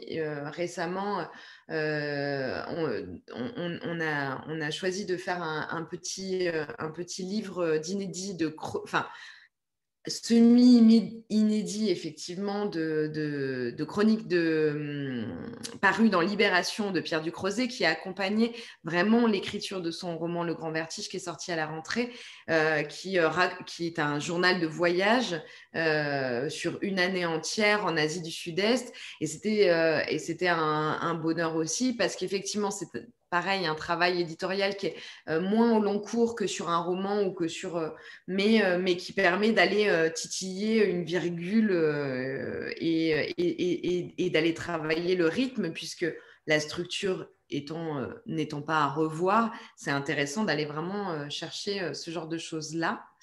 Et, et, voilà, et après, effectivement, je, je, je finis là-dessus, mais c'est vrai que je me suis découvert une, une, passion euh, pour, euh, pour des choses que je n'avais jamais fait avant sur, euh, sur des essais, par exemple, et, sur des essais qu'il faut mettre à jour parce qu'effectivement, un essai, qu'il soit, qu'il soit politique ou qu'il soit même plus généraliste que ça, un essai sur l'art ou des choses comme ça, euh, entre sa parution et sa, parution en poche, il, peut y avoir des nouvelles choses, euh, des nouvelles découvertes. Le, chercheur n'a pas arrêté de chercher entre-temps. Et donc, du coup, de toute cette mise à jour et de, l'étoffement du matériel euh, éditorial, ça, c'est super intéressant aussi. Donc ça, c'était pour, pour la collection Babel. Et effectivement, c'est hyper épanouissant de travailler sur tout à la fois. plutôt que d'être un petit peu monomaniaque sur, sur, sur, un domaine. Euh, en revanche, effectivement, vous parliez du fait que j'étais extrêmement chanceuse, c'est le cas. Euh, Marie a, parlé euh, en début de rencontre de, du départ de Marie-Catherine, c'est de Marie-Catherine Vacher, et j'ai eu cette chance avec son départ euh, de me voir confier un, roman qu'elle avait, avait découvert en lisant, euh, qui, s'appelle La vie légale. Donc, ce n'est pas un de mes choix, euh, mais j'aurais tellement aimé, parce qu'en fait, à la première lecture, je ne le lisais pas dans une intention quelconque. je suis allée voir notre directeur éditorial et je lui ai dit, non, mais ce roman est extraordinaire. C'est un roman d'une puissance, d'une colère et d'une lutte qui est, euh, qui importante aujourd'hui. Et du coup, j'ai eu la chance de me le voir confier euh, pour, pour, le porter jusqu'à la sortie. Et, euh, donc, oui, c'est effectivement, il, porte, il porte le titre de La vie légale. c'est l'histoire de trajectoire de gens pour qui la légalité en France n'est pas un acquis de naissance, euh, donc, euh, ça peut aller vraiment euh, du, du, réfugié à des gens qui sont complètement instaurés dans notre, dans notre République, mais qui ont du mal à trouver leur place vis-à-vis de cette légalité. Et, et à travers ces trajectoires-là, on, on, dessine, une France qui est un petit peu, euh, loin, euh, enfin qui est complètement loin de ce qu'on nous montre, de soit la France du roman national, qui est une, une France qui est glorieuse et qui n'échoue jamais, soit la France de BFM TV, qui est une France où, où vraiment l'immigration est, compliquée, est violente, crée des problèmes et tout ça. En fait, là, on est entre les deux, d'une France qui essaie de se construire un peu de guingois, au travers notamment de, sa jeunesse, juste après, alors le roman est situé juste après les attentats du 11 septembre. Et du coup, c'est bien parce qu'en fait, elle remonte un petit peu pour, pour que ce soit déjà presque un roman historique, même si c'est très proche, mais qui ne soit pas non plus euh, le HO de ces dernières années. Et, euh, et, et, elle écrit les peurs et elle écrit euh, les, les, les, les, montées des racismes et des obscurantismes de tous les côtés et, et l'énergie qu'il y a aussi pour, pour s'en sortir. quoi pour ne pas euh, tomber euh, dans, dans, la France qu'on veut essayer de nous vendre. C'est un très beau roman. Je suis très, très contente de le défendre. Ah, on a hâte de, de le lire. En tout cas, le pitch nous donne euh, clairement envie. C'est une évidence. Tant mieux. C'est bon. Antoine? Bonsoir Sophie, bonsoir Marie. Euh, alors ma première question s'adresse à, Marie. Euh, je crois que vous avez édité L'imprudence de Louis Fong qui est sorti l'année dernière. Euh, alors c'est un, un, bouquin, c'est un bouquin qui m'a marqué. D'abord parce que j'étais extrêmement fier, on me l'a fait passer. C'était l'époque où je n'osais pas demander d'SP aux maisons d'édition. Et là, il est venu directement à moi. Aujourd'hui, j'ai plus honte de rien, mais, mais, sur le coup, ça m'a fait un petit quelque chose.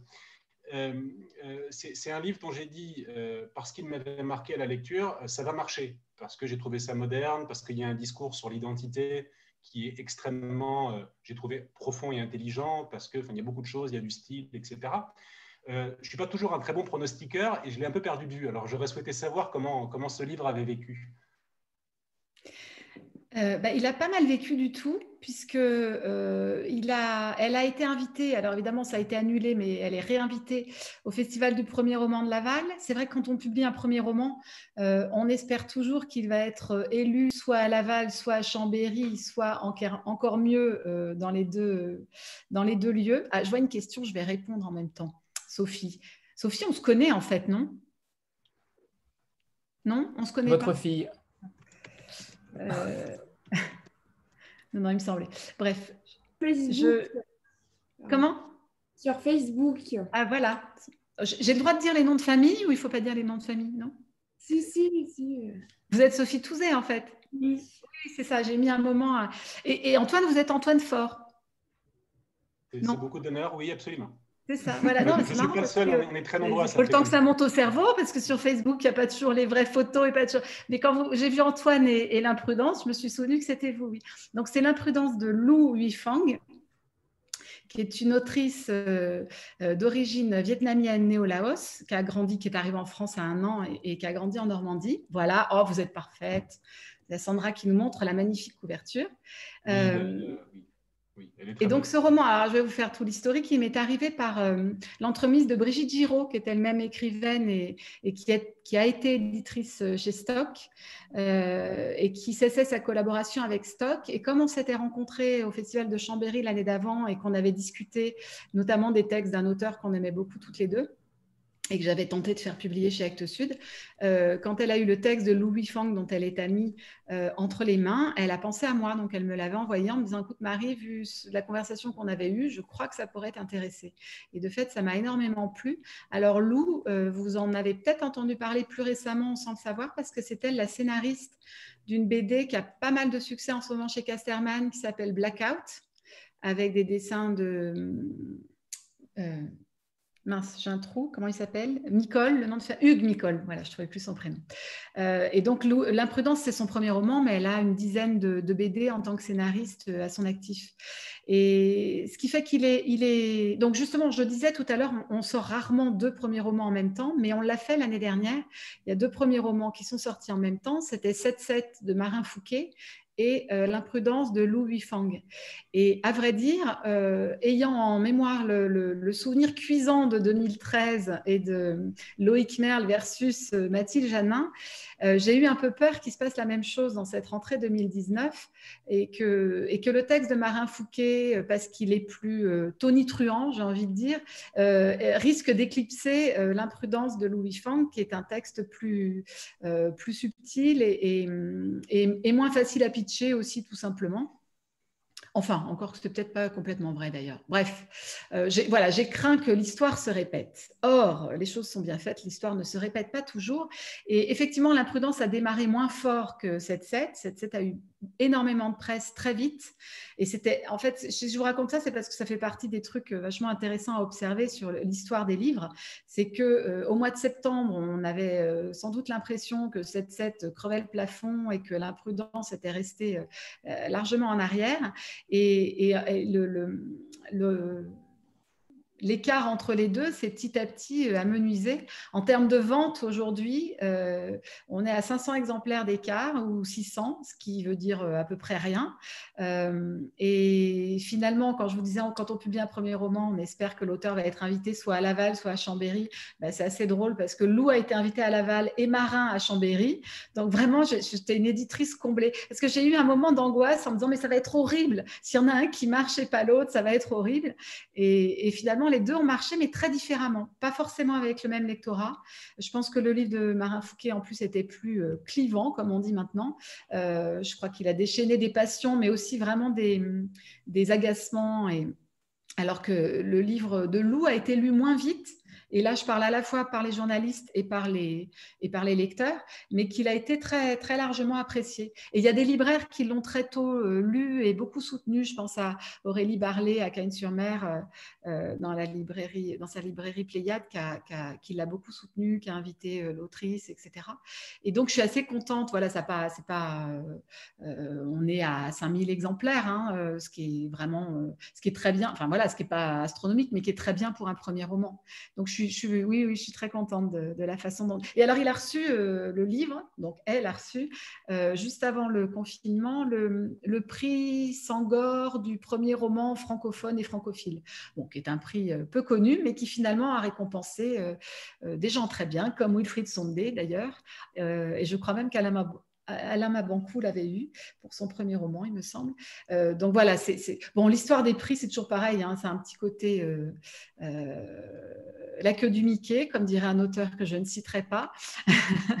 la queue du Mickey sur le manège. donc évidemment, ça, a un côté un peu dérisoire, voire un peu grotesque d'attendre tant des prix. mais c'est juste la certitude que le livre a été lu et aimé, euh, quand un auteur est très content d'avoir un prix, même un prix modeste, même un prix qui n'est pas doté, c'est parce que c'est parce qu'un auteur il a besoin qu'on l'aime et il a besoin qu'on aime ses livres et, c'est juste la certitude qu'il a été aimé. Euh, euh, c'est pas tant qu'il a été aimé plus que les autres, c'est qu'il a été aimé tout court qui lui plaît beaucoup. donc voilà, le, livre s'est bien passé. Puis Lou, elle est déjà sur son sur son livre suivant et, ça va être très très bien. Elle. alors mon autre question est la suivante. Donc, il y a, bon, Actes Sud, c'est aussi donc, des objets assez particuliers. Hein. c'est un format euh, en particulier. C'est, voilà, on reconnaît un bouquin d'Actes Sud euh, à, ses, à, dimensions. Euh, c'est aussi vrai en SP. Il y a une vraie identité dans ces, dans ces livres-là. Ça peut parfois donner des bouquins qui sont à la frontière du commode à lire, enfin pas exactement des livres de métro. Je pense à 4321 de Paul Auster, par exemple. Je pense à leurs enfants après eux, qui aussi n'étaient pas complètement un bouquin de métro non plus. Bon, euh, on sent qu'avec ce choix de dimension, on fait pas forcément, ça donne parfois des bouquins assez épais, etc. Euh, c'est un truc que vous, un truc que vous assumez. Euh, c'est parce que le fait d'avoir un parpaing, est-ce que vous voyez, voilà, on va faire un parpaing, mais un magnifique parpaing, et on assume complètement le truc. Et, dans ces cas-là, on assume le fait qu'on ne le lira pas dans le métro et que point barre. Enfin, quelle est la réflexion derrière ça? Parce que je trouve, voilà, ces livres parfois, parfois magnifiques et pas toujours ultra commodes. Bah, en fait, il y a deux cas, euh, j'ai envie de dire, sur les, livres briques. Mm. Il y a le cas où l'auteur est responsable, parce que quand il écrit un million de signes, on peut le faire à peu près comme on veut, mais ça va être une brique. Et puis il y a le cas où l'éditeur est responsable parce qu'il aurait peut-être pu euh, baisser un peu le corps du texte ou mmh. effectivement euh, prendre un autre grammage de papier. Donc il y a, il y a bon 4, 3, 2, 1, je crois que n'importe comment qu'on eût pu le faire, on se serait retrouvé avec une petite brique comme euh, Confiteor ou Patria. Voilà, il y a des livres comme ça. Euh, on n'a pas trop le choix. Je pense à, Jérusalem euh, chez nos amis d'un culte. bon, bah, ils pouvaient faire tout ce qu'ils voulaient. Ça allait fatalement être une brique. Même, même le Babel est une brique, en fait. Comment? Même le Babel est une brique. Enfin, il y a un moment de Jérusalem. Il y a un moment où on peut pas faire autrement. Voilà. Après, c'est vrai que sur leurs enfants après eux, la, question pouvait se poser. Euh, ce format, euh, le format de 4-3-2-1 ou de leurs enfants après eux, c'est le 14-5 sur 24. Mmh. C'est un format qui est relativement récent chez Actes Sud. Il date d'une mmh. dizaine d'années, pas beaucoup plus. À vrai dire, il s'est imposé par euh, Acte Noir, puisque les formats historiques d'Actes Sud, c'est des formats oblongs comme ça. Mmh. C'est le 10-19, le 11-5, 21-7. Et pendant longtemps, le format au-dessus, c'était le 13-24. Alors, le 13-24, il était encore plus difficile à manipuler parce qu'il avait l'étroitesse comme ça du format historique d'Actes Sud, mais sur un grand format avec un dos bien collé, fallait le, fallait le casser pour le lire, c'était terrible. et donc, euh, quand Acte Noir a été lancé, euh, d'emblée, il y a eu des formats un peu plus carrés et, de toute façon, dans les deux premiers de la collection Acte Noir, il y avait déjà Millennium, qui était un gros livre. Enfin, le, premier tome de Millennium, c'est l'un des deux premiers textes sortis en Acte Noir.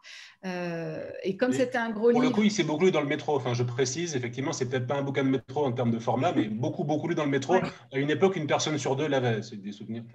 C'est juste qu'il faut avoir un sac à dos, quoi, et pas un sac à main. Mais euh, donc le, format carré s'est imposé via Acte Noir finalement pour les livres plus, plus longs et qui ne tenaient pas sur notre format moyen qui est le 11.5, 21.7, euh, plutôt que de passer au 13-24 qui pour le coup n'était pas très gracieux. Euh, on a fini par adopter, donc a Millennium, le premier tome c'est 2006, oui, donc ça fait une, douzaine d'années que la littérature a, fini par adopter ce gros format un peu plus carré, parce qu'effectivement sur un, un livre grand et très épais, il vaut mieux qu'il soit pas trop étroit parce qu'il devient difficile à manipuler. D'ailleurs, quand Hubert Nissen a lancé la collection Un endroit où aller, en 93, je crois, 92, j'y étais pas, mais il me semble que c'est ça la date. Euh, il, tenait à revenir au format historique d'Actes Sud et le petit, donc le 10-19. Et, à ce moment-là, c'était le moment où il avait légué la direction éditoriale à Bertrand et où il, euh, limitait ou presque son activité éditoriale à cette collection, ce qui fait que tous les textes qu'il publiait paraissaient dans cette collection dans ce format-là. Et il y a eu quelques petites briques dans un endroit où aller. Je me souviens notamment de Les Autres d'Alice Fernet ou Ligne de faille de Nancy Houston, qui étaient euh, des, oui, des des bons porte Si vraiment on n'avait pas aimé, ça pouvait faire ça. Euh, parce que lui avait décidé de rester sur ce format-là et sur cette maquette-là, sans baisser le corps du texte, quel que soit le, volume euh, et le nombre de signes. Euh, voilà. Leurs enfants après eux, c'est une vraie question. On aurait pu le faire en 5, 21, 7, mais il fait quand même pas mal de signes de, tête, je ne sais plus, mais il doit bien faire son 700 000 signes. ça aurait fait en 5, 21, 7 un peu épais. Merci. Isabelle? Oui, bonsoir à, toutes et à tous. Euh, alors, moi, c'est pareil, euh, c'est ma minute fan aussi. Euh, Acte Sud, c'était la maison, je ne pouvais pas passer à côté. c'est une maison, je, suis une des plus vieilles du groupe, donc c'est une maison que je connais depuis le début. je crois que ma mère était hyper fan. Elle a démarré avec Nina Berberova et c'était euh, une révolution dans la littérature, cette maison d'édition. Donc euh, voilà, merci, euh, merci pour cette rencontre, vraiment.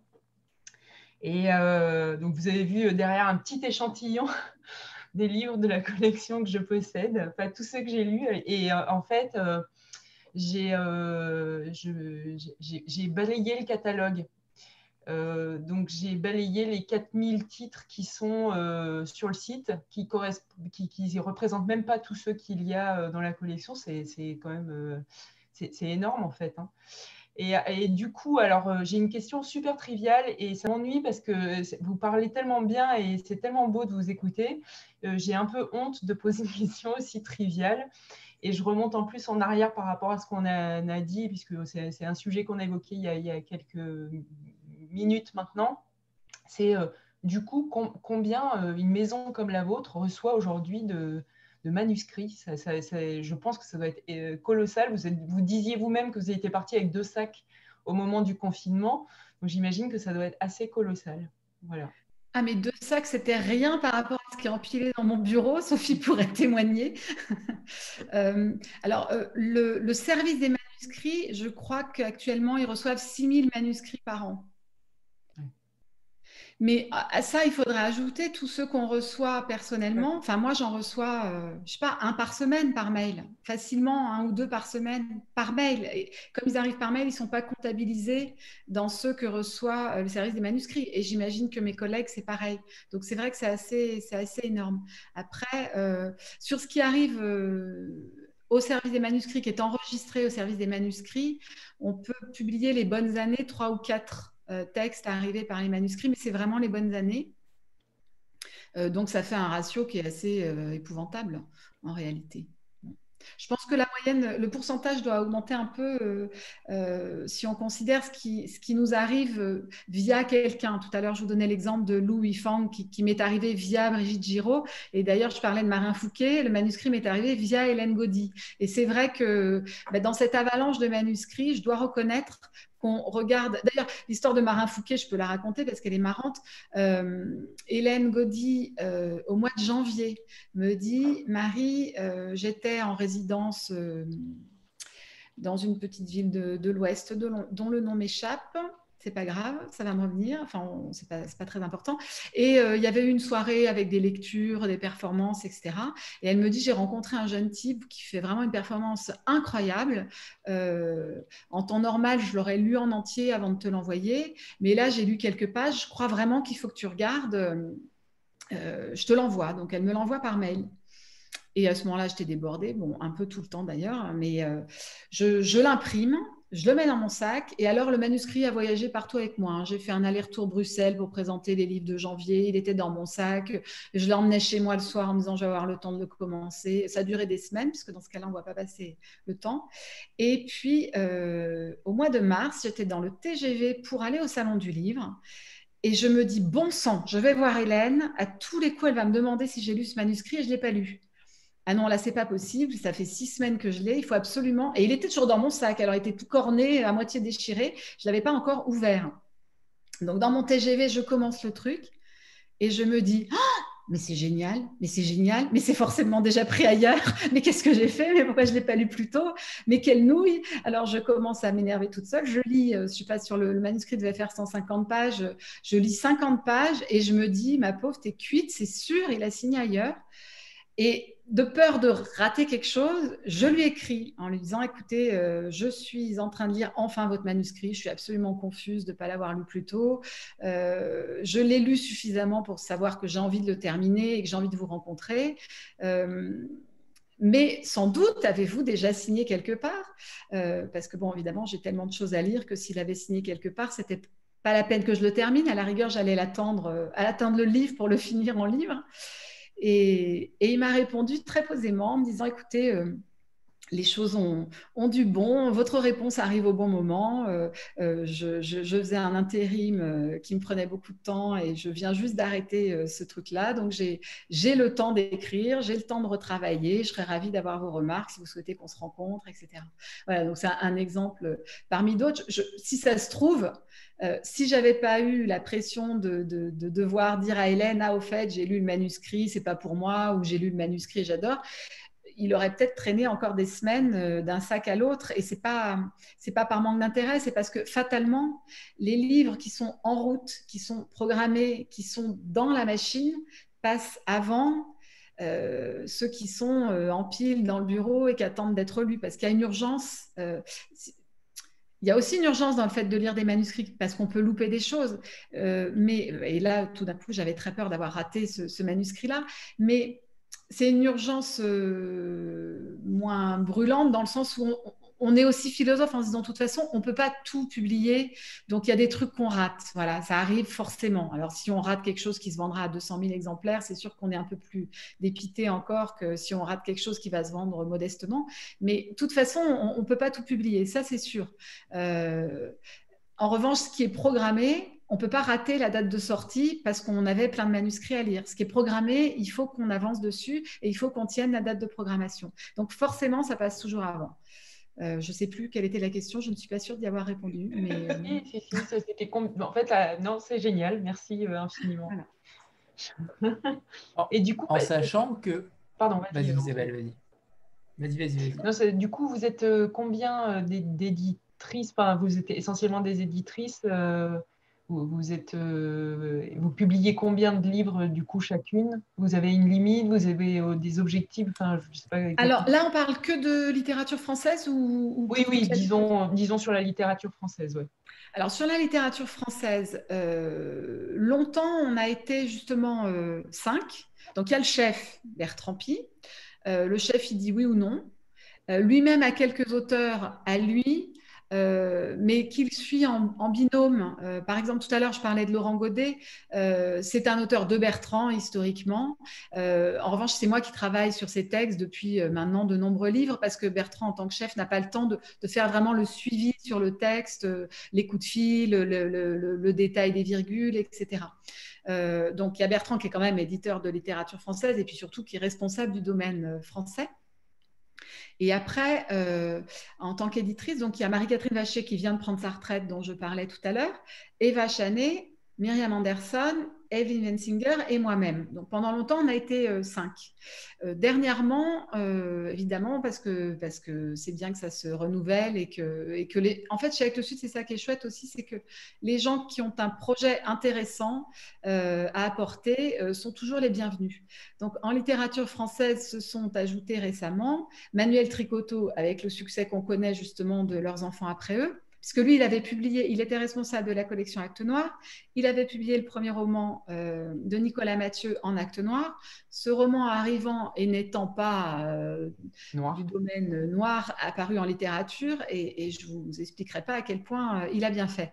Donc Manuel, maintenant, est potentiellement éditeur de littérature française aussi. En revanche, comme il est toujours sur Acte Noir et aussi sur l'exofiction, et aussi sur les westerns, et aussi sur Jacqueline Chambon, et aussi sur la littérature, allemande. Je ne sais pas s'il aura le temps de faire beaucoup de littérature française, mais voilà, il compte aussi parmi les, éditeurs de littérature française. Il y a euh, David Gressot qui a publié un, premier roman chez Jacqueline Chambon l'année dernière de Youssef Abbas. Euh, qui s'appelait euh, Bleu Blanc Brahms. et il y a maintenant Sophie Duc qui, qui va occasionnellement publier des auteurs français, j'imagine. Je le lui souhaite en tout cas. et puis, dans la mesure où Marie-Catherine a quitté, euh, a pris sa retraite. Il y a des auteurs de Marie-Catherine qui vont être, euh, euh, qui vont trouver une autre éditrice dans la maison, et notamment Jade Arguerol, qui a été longtemps l'assistante de Marie-Catherine et qui va récupérer certains des auteurs de Marie-Catherine Vacher. Et pour être parfaitement complète, il faut que j'ajoute Olivier Espaz, qui a récupéré le label Gaïa, puisque de la même manière que Jacqueline Chambon est devenue une collection d'actes sud, Gaïa est aussi devenue une collection d'actes sud, et Gaïa fait occasionnellement de la littérature française, et c'est Olivier Espace qui s'en occupera. Voilà, donc euh, j'ai pas compté, mais voilà, une petite dizaine. Et, Alors, le nombre de livres, pardon, vous me posiez la question du nombre de livres. Donc, on va dire la jeune génération, euh, quel que soit l'âge réel d'ailleurs, en tout cas jeune en, activité en termes de littérature française, euh, pour l'instant, vont en faire, je ne sais pas, un ou deux ou trois par an, euh, pas plus sans doute au début. Euh, moi, je fais, euh, selon les années, 8 à 12 livres par an. Ça, fluctue. En sachant que sur ce nombre-là, sur, imaginons 12 livres, 10 peut-être sont déjà des auteurs que vous, que vous avez déjà édités. Donc ça laisse oui, c'est ça. En, fait, c'est ça qui est un peu qui peut être frustrant, c'est que dans une maison aussi installée qu'Actes Sud, mais je pense que c'est le cas de toutes les grandes maisons, il y a évidemment euh, la nécessité d'accompagner nos auteurs. Et, les auteurs, euh, ben, c'est tout ce qu'on leur souhaite, ils écrivent, donc ils sortent de nouveaux livres. Il y a le, besoin euh, et le bon sens de ne pas augmenter de façon exponentielle le nombre de titres qu'on publie Et ce qui implique la difficulté euh, de, continuer à publier des premiers romans, alors que c'est euh, le, début de tout et, et notre mission première. Tout ça pour vous dire que quand on publie un premier roman, c'est que vraiment on est euh, archi enthousiaste et très très sûr de tenir non pas juste un roman, mais un auteur. Martine?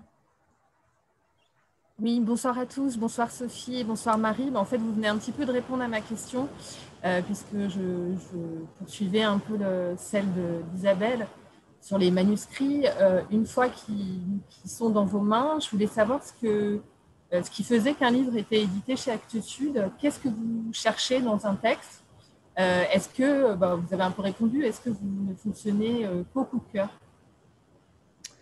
Alors, moi, et, je rajoute, pardon, Marie, je, rajoute à cette question-là, euh, quelles émotions particulières justement vous font craquer entre guillemets pour un texte? Est-ce que véritablement il faut une, certaine tendresse, une, au contraire il faut que ce soit explosif, il faut que faut qu'il y ait des, quelles émotions particulières, que ce soit Sophie ou vous, euh, euh, quelle, quelle, partie de l'affect fait, fait écho en vous?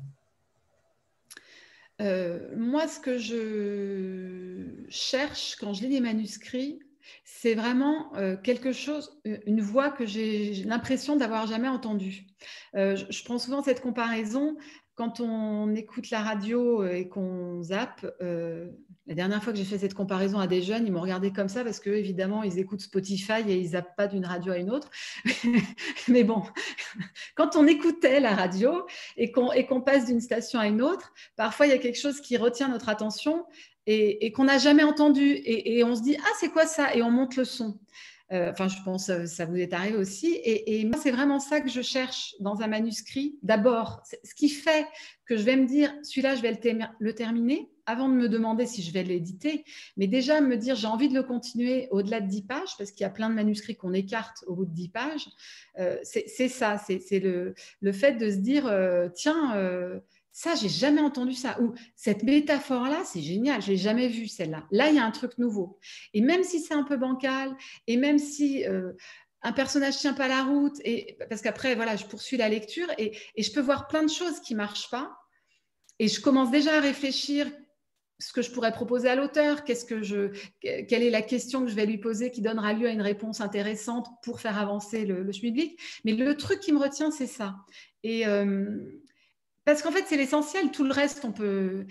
Si on trouve que la fin euh, est mal fichue, on pourra toujours discuter de la fin avec l'auteur. Si on trouve qu'un personnage est, trop en retrait alors qu'il est très intéressant, parfois ça arrive qu'un personnage soit largué en cours de route, comme si.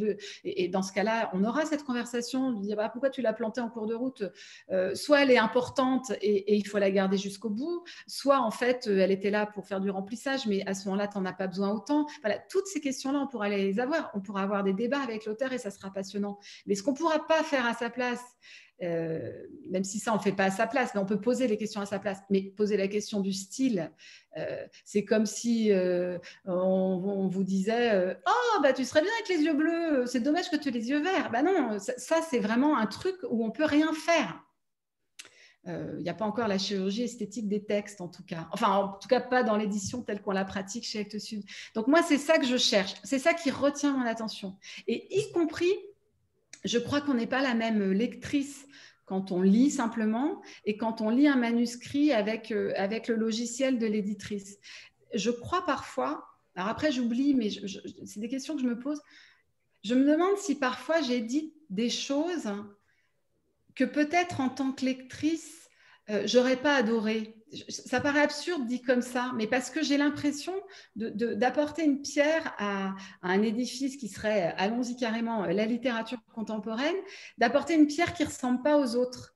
Et peut-être que moi, simple lectrice, je ne me serais pas jetée sur ce livre-là. C'est possible. Après, je ne me pose pas trop la question parce que c'est un peu flippant. Mais, euh, je, crois que je crois que je suis honnête quand je dis ça. C'est-à-dire, c'est vraiment l'impression de, de, de, sortir quelque chose qu'on que, qu'on n'a pas déjà vu. Et c'est ça qui m'intéresse. C'est loin d'être absurde. C'est euh, très touchant d'ailleurs d'avoir cette deuxième casquette et de s'imaginer en tant que lectrice et, et non éditrice, euh, ce qui fait preuve de votre modestie légendaire qu'on peut donc euh, affirmer à présent. et donc le style, le style, le style. Et est-ce que pour Sophie, c'est l'histoire, l'histoire, l'histoire? Oh, je crois pas. je crois encore moins voilà, que moi. je vais vous décevoir, je suis pire qu'elle. Euh, non, non, en fait, je vais rejoindre ta, euh, ta, ta, ta, ta compa- ta comparaison avec la radio, Euh, mais je vais aller même plus loin que ça. En fait, euh, je, je, moi, je me rends compte quand je commence à battre du pied, j'ai vraiment besoin d'une absolue oralité dans les textes et dans, donc forcément ça s'accompagne d'un rythme, ça s'accompagne de, de, son et, euh, et c'est une musique. Et après, comme disait Marie, euh, tout peut être modifiable euh, si l'histoire ne tient pas debout ou s'il y a quelque chose ou si un personnage est trop en retrait ou si mais mais mais la langue ce que ce qu'elle procure c'est très organique en fait ça ça va taper euh, dans dans un rythme euh, personnel euh, c'est c'est- je vais je vais être dans un rythme majeur. Si, si ça s'accorde au battement de votre cœur, en fait, ça fonctionne. Et du coup, c'est ça. Et vraiment, quand je dis, quand je lis un texte et que je commence à taper du pied, c'est qu'a priori, c'est bon signe. C'est que je marque la mesure. Voilà.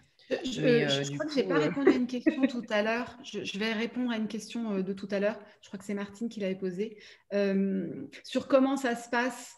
Euh, en fait, euh, je ne sais plus si c'est vous, hein, Martine, excusez-moi, il me semble, mais euh, Oui, comment, on va jusqu'à l'édition Euh, Donc, l'éditrice adore un texte et elle va le présenter à Bertrand Pi. Et hum, Bertrand, il lit.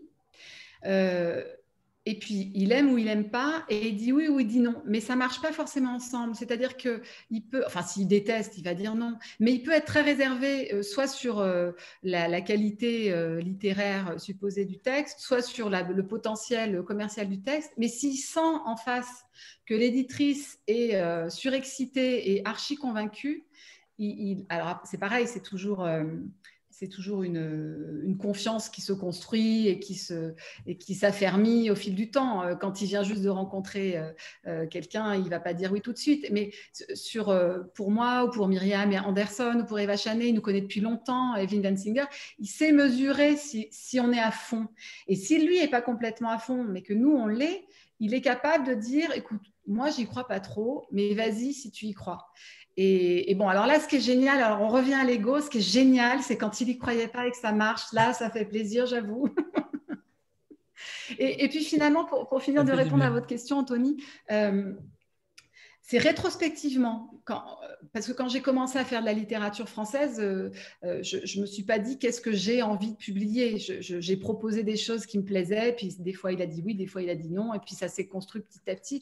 Mais avec le recul euh, de 10-12 ans d'édition euh, de littérature française, j'ai- constaté qu'il y a quand même un- une récurrence euh, chez les auteurs que je choisis euh, d'auteurs qui ne sont pas euh, dans une langue maternelle qui serait le français. Entre Kamel Daoud, Wilfried Sondé, Louis Fang, y compris chez des auteurs dont j'ai découvert après coup, je pense à Thomas Copé, qui ne porte ni dans son nom ni sur son visage le fait que sa mère soit algérienne. Il n'en est pas question dans ses livres. Euh, et le jour où j'ai découvert que sa mère était algérienne, ça m'a fait rire parce que je me suis dit, c'est fou cette histoire de, langue française irriguée d'autres choses. Ça me rattrape même quand je, ne le savais pas. Et, et, et c'est marrant parce que dans mon esprit, ça boucle un peu la boucle. Je suis arrivée chez Actes Sud par amour de la littérature étrangère et j'aime bien l'idée que je, je contribue à, augmenter le français d'imaginaire étranger. Mais, mais peut- peut-être que euh, je, je- me permets parce que je pense qu'on a ça en commun. euh, je, pense qu'il y a aussi parce que ce sont des langues euh, qui sont imprégnées d'oralité et presque de la chose du conte. Euh, je sais que tu es très sensible aussi au conte et euh, Ouais. je crois qu'il y a de ça. Je- Amandine euh, Une question. hein. Sauf- Ah, pardon. Oui, pardon, vu que Sophie reprenait la parole, je ne voulais pas interrompre. il, y a eu une, coupure. En fait, je voulais juste finir, pardon, je finis juste sur, parmi les auteurs que je citais, je voulais donner un autre exemple qui est Jean Bofan, qui est euh, congolais de Kinshasa, euh, devenu belge, qui vit euh, à Bruxelles et qui a une langue extraordinaire. Et j'adore travailler avec lui parce que parfois je, lui dis, mais Jean, cette phrase, je comprends rien. Qu'est-ce que tu, qu'est-ce que tu nous dis là? Et il éclate de son grand rire. Si vous l'avez déjà entendu, il a une voix très très grave. Oh, oh, oh. Mais Marie, moi je pense en lingala. Si c'est pas compréhensible, je vais t'expliquer, puis tu vas m'aider à l'écrire comme il faut. Et je, trouve ça génial. Je trouve ça passionnant parce que euh, je veux que ça reste, je veux que ça, je veux qu'on comprenne, je veux que les lecteurs se disent pas qu'est-ce qu'il a voulu dire, mais je veux que ça garde son lingala, je veux que la phrase française garde le lingala. C'est ça qui est merveilleux. et je rejoins ce que disait Sophie sur, euh, sur l'oralité. Voilà, pardon, je, je, ferme ma parenthèse. Avant de, avant de passer la parole à Amandine, on a pour habitude de faire une petite photo de groupe. Euh, donc voilà, ah. préparez-vous à sortir votre plus grand sourire. 3, 2, 1. C'est bon, super, merci. Amandine, c'est à toi. Et après, Stéphanie. Oui, rebonsoir. Euh, Marie, vous parliez tout à l'heure de traduction, donc en disant que vous étiez à présent plus euh, éditrice littérature française. Euh, je me posais la question de savoir, et ça fait suite aussi à d'autres villes, d'autres visios qu'on a pu faire cette semaine et la semaine passée, s'il y avait une diminution du du volume traduit. J'ai l'impression qu'il y a cette tendance chez beaucoup de maisons d'édition. Et euh, j'aurais voulu savoir ce qu'il en était chez Actes Sud. Euh, je vous confirme que c'est une tendance assez générale dans l'édition. Euh, et chez Actes Sud, on est en train de réduire un petit peu le ratio littérature française, littérature étrangère, pour deux raisons qui se complètent. la première, c'est que la littérature étrangère, ça coûte forcément plus cher puisque à l'avance auteur, il faut ajouter des frais de traduction qui sont incompressibles et, non négociables. Et hum, je dis non négociable parce qu'avec un auteur, on peut toujours, euh, même avec un agent, on peut toujours négocier une avance d'auteur en justifiant que si le livre marche, il y aura des, royalties, etc. Mais sur une traduction, il faut en vendre tellement pour qu'une traduction soit amortie que bien souvent, le, coût de la traduction, c'est euh, l'avance, en fait. Et euh, donc, voilà, c'est plus difficile d'amortir un livre qui, porte les coûts de traduction en plus des coûts d'édition. Euh, et par ailleurs, la littérature étrangère se vend moins qu'elle ne se vendait euh, dix ans en arrière. Donc ces deux raisons font que effectivement, le, je pense que toutes les maisons d'édition ralentissent un petit peu du côté de la littérature étrangère. Malheureusement, j'ai envie de dire quand même. Ok, oui, malheureusement, en effet, pour, euh, les traducteurs. Est-ce que, ça veut dire que les traducteurs, en voyant cette baisse-là, vont devoir, euh, entre guillemets, revoir leurs tarifs et leur, euh, leur, traduction, en voyant que les, les maisons d'édition font de moins en moins de littérature étrangère? C'est pas souhaitable. Hein. Enfin, les, les, les, les, traducteurs sont pas des gens qui s'enrichissent monstrueusement sur le dos de, de tout le monde. Donc, non, non, c'est pas souhaitable du tout. Non, effectivement, Hum, malheureusement, il y aura peut-être moins de travail. Mais... Euh, Stéphanie Oui, euh, je rebondis sur un mot que vous avez employé au début de la rencontre, euh, Marie. vous, avez, vous avez parlé de mythologie Actes Sud. Et j'aimerais bien savoir justement quelle est la vôtre, parce que je pense qu'on a peut-être un peu chacun la sienne. alors, pour chacune d'entre vous, Sophie et Marie, quelle est la mythologie Actes Sud et quels sont peut-être les textes euh, qui euh, donnent une vraie empreinte euh, Actes Sud à la littérature.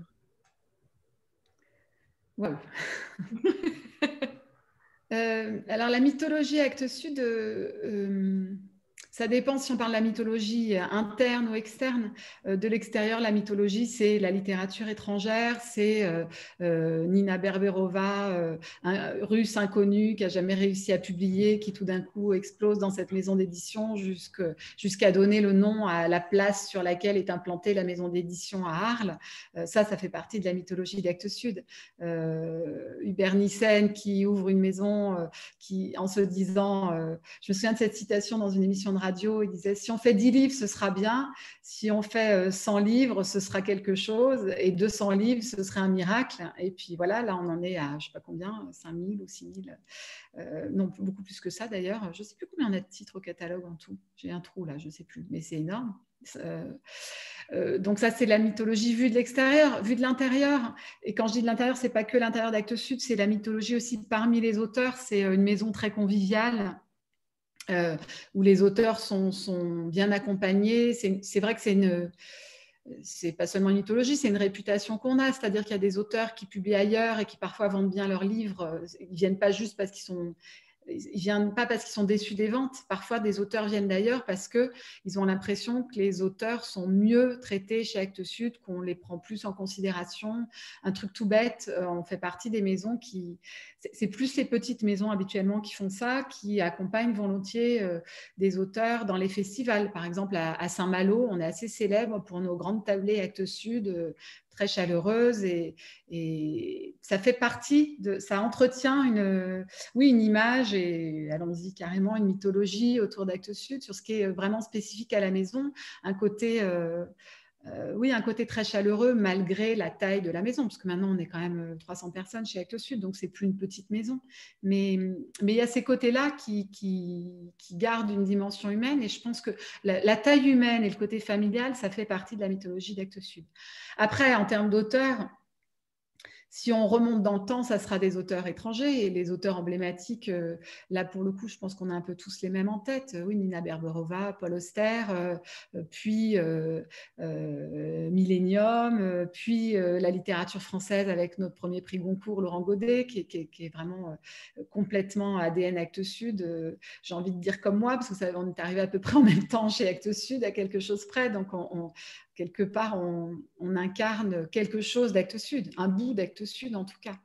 Mais euh, en termes d'auteur, je ne sais pas, moi j'ai des souvenirs éblouis de lecture. Euh, euh, un des livres que j'avais adoré au tout début et qui, se vend encore de temps en temps en Babel, mais plus autant qu'il le mériterait, c'est des livres comme La fiancée pakistanaise de Babsi Sidwa, des livres comme La fiancée aux yeux bleus de Yuri Rikcheou, qui, est un, auteur tchoukch du cercle polaire. Je veux dire, lire ces livres-là, moi je trouve ça je trouve ça passionnant parce que vraiment, on est tout d'un coup éleveur de rennes euh, au cercle polaire.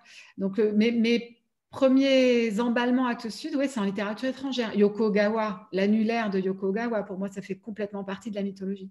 Alors, je me souviens en 98, ça faisait pas très longtemps que j'étais là, on fêtait les 20 ans d'Actes Sud. Et à l'époque, je faisais des brochures et j'avais fait une brochure, euh, 10 livres en fait pour nos 20 ans. Et, donc, c'était 10 livres, je ne sais plus quel mois c'était, on s'en fiche, mois d'octobre, je crois. Il y avait 10 livres euh, qui étaient des auteurs emblématiques de la maison. Euh, que des auteurs étrangers euh, programmés pour fêter les 20 ans d'Actes Sud. Et parmi ces auteurs, il y en a qui sont décédés, comme Ella Haas ou Yi le coréen, Ella Haas, la néerlandaise. Mais il y avait parmi ces auteurs euh, Yoko Ogawa, par exemple, Paul Auster, évidemment. Euh, et voilà, et ces auteurs sont toujours chez Actes Sud. Et pour moi, ce, sont vraiment les, certains des piliers de la maison. et, donc, en tant que pilier, cariatide, donc mythologie. et Sophie? Mais c'est drôle parce que. Euh, alors. je, n'ai pas le même âge. Ne le prends pas mal, Marie. ne sois pas désagréable. Euh, voilà, je, savais que ça allait être mal pris.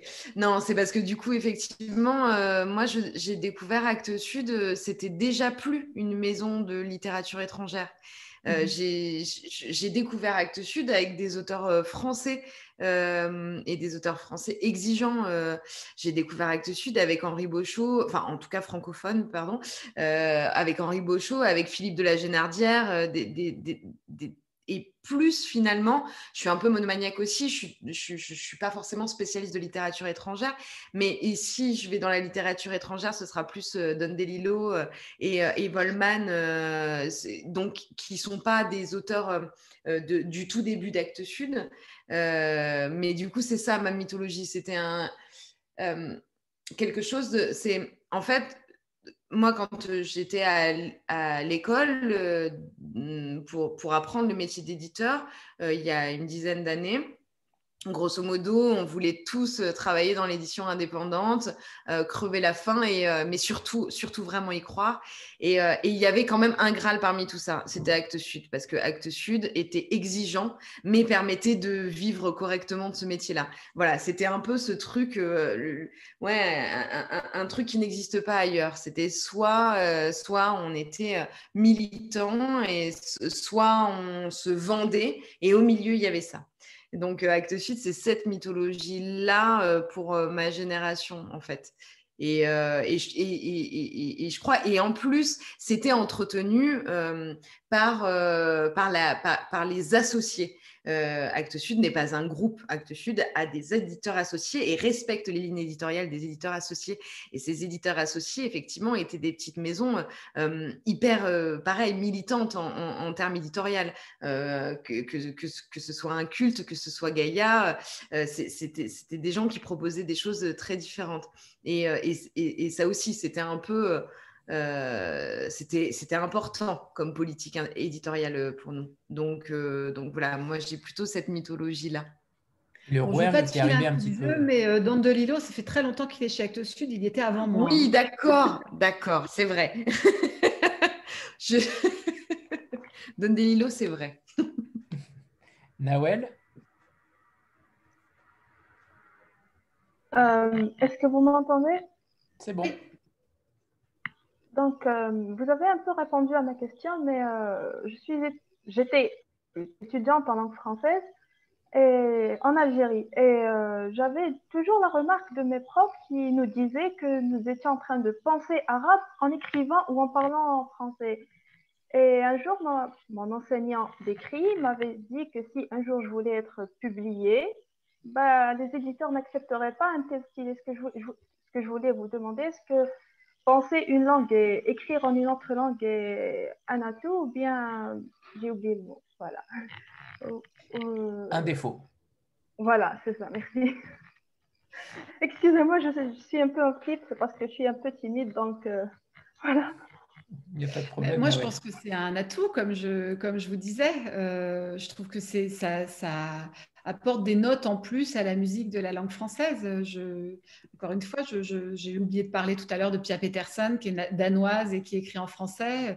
Moi, je trouve ça intéressant. Après, je pense que ça dépend des, éditeurs à qui vous vous adressez. Je crois qu'il y a des éditeurs que ça intéresse plus que d'autres. Alors, euh, il y a Actes Sud, il y a Zulma, il y a Gaïa, il y a euh, Emmanuel Collat, il y, a, il y a, plein de maisons. Euh, il y a Elisade en Tunisie qui fait un boulot magnifique, qui est diffusée en France aussi. Euh, qui on pourrait citer, qui j'oublie euh, comme ça de façon évidente sur les qu'il peut y avoir. Oui, parce que, euh, tu cites pas Barzac, mais. Oui, mais Barzac, il publie qu'en Algérie, il publie pas en France, justement. C'est vrai.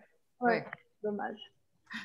parce que même pour ma mémoire de recherche, j'ai été un peu sanctionnée à cause de ça. Donc, voilà. Quoi. Mm oui, mais parce que dans un mémoire de recherche, j'imagine qu'on est moins attentif à l'aspect euh, créatif de la langue. Oui, ouais, oui, c'est pas, la même chose qu'on attend effectivement dans un mémoire de recherche. On va, on va peut-être parler de cette prochaine rentrée euh, littéraire qui s'annonce. Euh, alors, on ne sait pas dans quelles conditions, mais on espère dans les, dans les meilleures.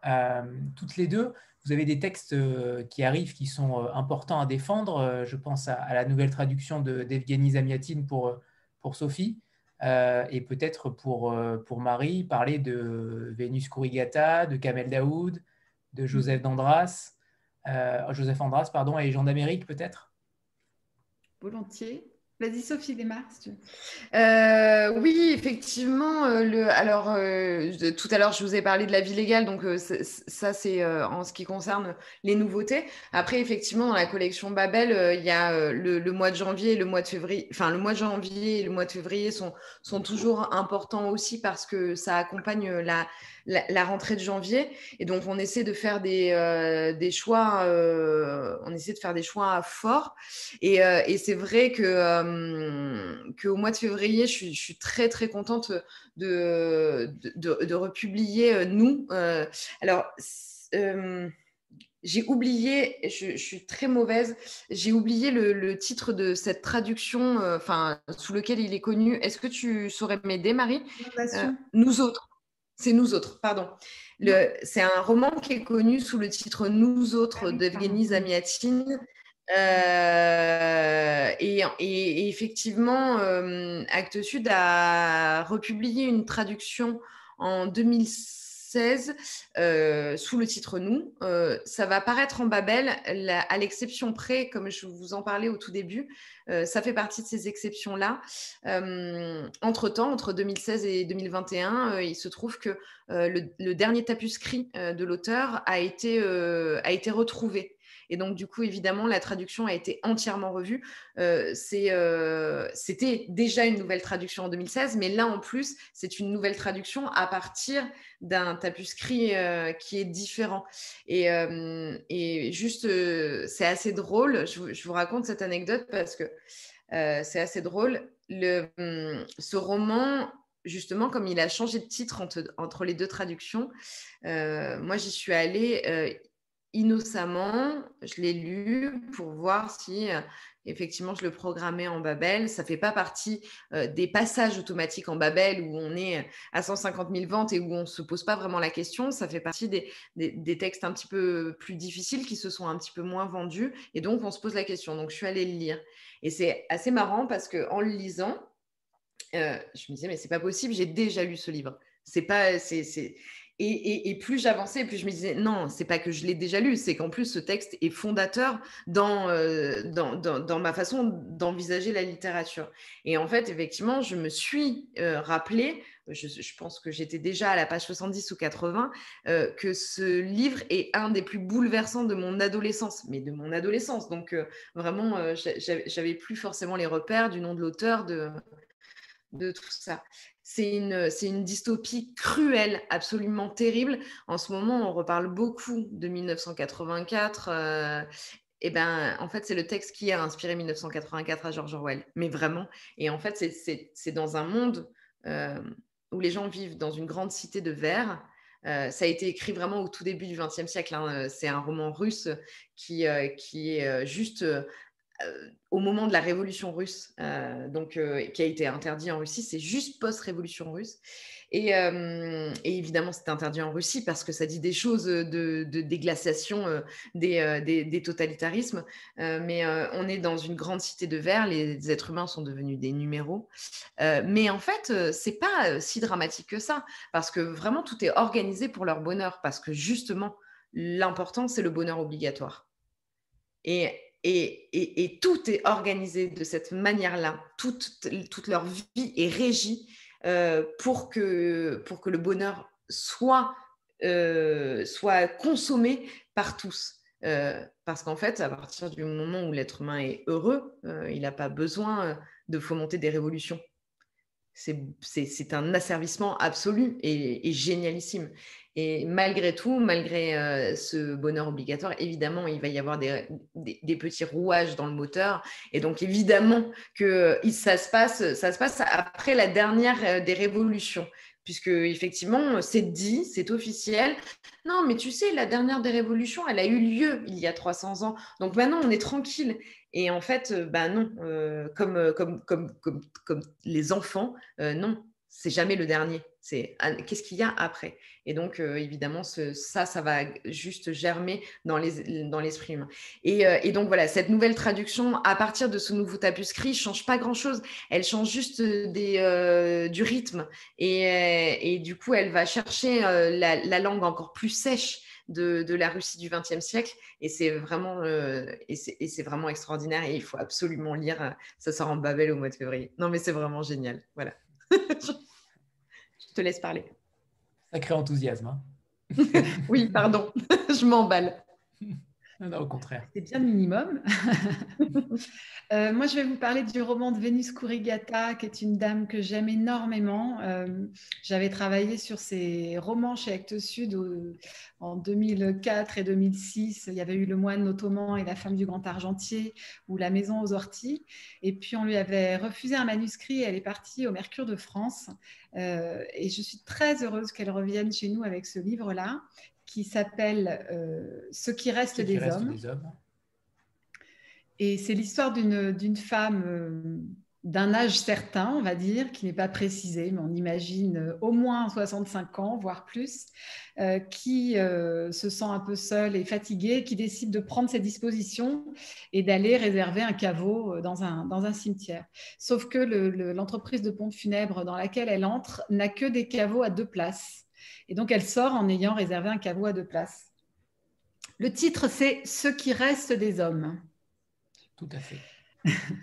Et, elle sort de là en se disant mais je, vis seule, j'ai aimé des hommes, des hommes m'ont aimé. Elle a une vie assez euh, assez tumultueuse côté amoureux, mais elle vit seule maintenant. Elle a que des, elle a même plus de chat d'ailleurs, et elle se dit euh, qu'est-ce que je vais faire? Et elle supporte pas l'idée d'être enterrée seule. C'est trop triste. Vivre seule c'est difficile, mais être enterrée seule c'est encore pire. Et donc elle rouvre son vieux carnet d'adresses élimées en essayant de contacter les hommes qui l'ont aimé ou qu'elle a aimé, parce qu'elle veut faire cette proposition parfaitement malhonnête du est-ce que tu as prévu quelque chose pour ta mort? Parce que moi, j'ai une place dans mon caveau qui demande qu'à être remplie. Et je le raconte volontairement de cette manière un peu légère, parce que c'est vraiment toute la grâce de ce livre. C'est d'être euh, euh, sur des thématiques euh, tristes comme le deuil, la solitude, le chagrin, la vieillesse, et d'être parfaitement drôle et absurde et léger euh, parce qu'en plus, elle a une grande amie qui, elle, euh, va vider une maison pour enfin la vendre, une maison dans laquelle est, mort son mari. Et dans cette maison, elle tombe sur deux squatteurs qui sont là depuis des années et elle commence à faire la, fête avec eux, aller dans les casinos de Monte-Carlo en se disant qu'à l'âge qu'elle a, euh, c'est un peu maintenant ou jamais qu'on vit.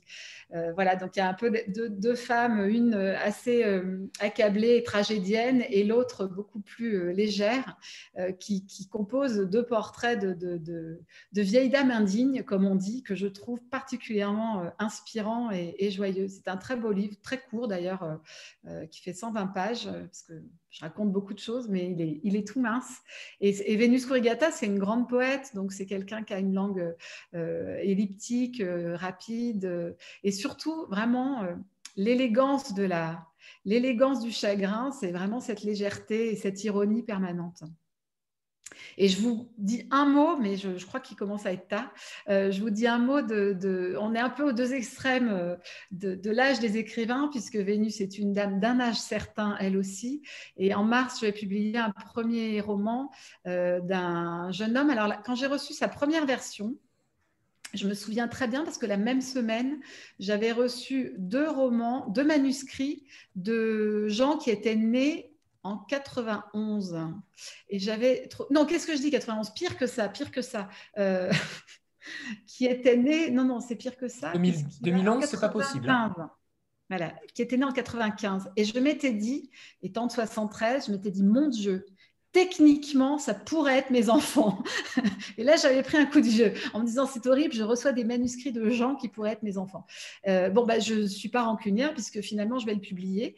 Euh, donc, il s'appelle Jean d'Amérique. C'est un haïtien qui, va avoir 26 ans dans quelques jours d'ailleurs. Et son livre s'appelle Soleil à coudre. Et c'est euh, vu par une, toute jeune fille qui est amoureuse de la fille de son professeur.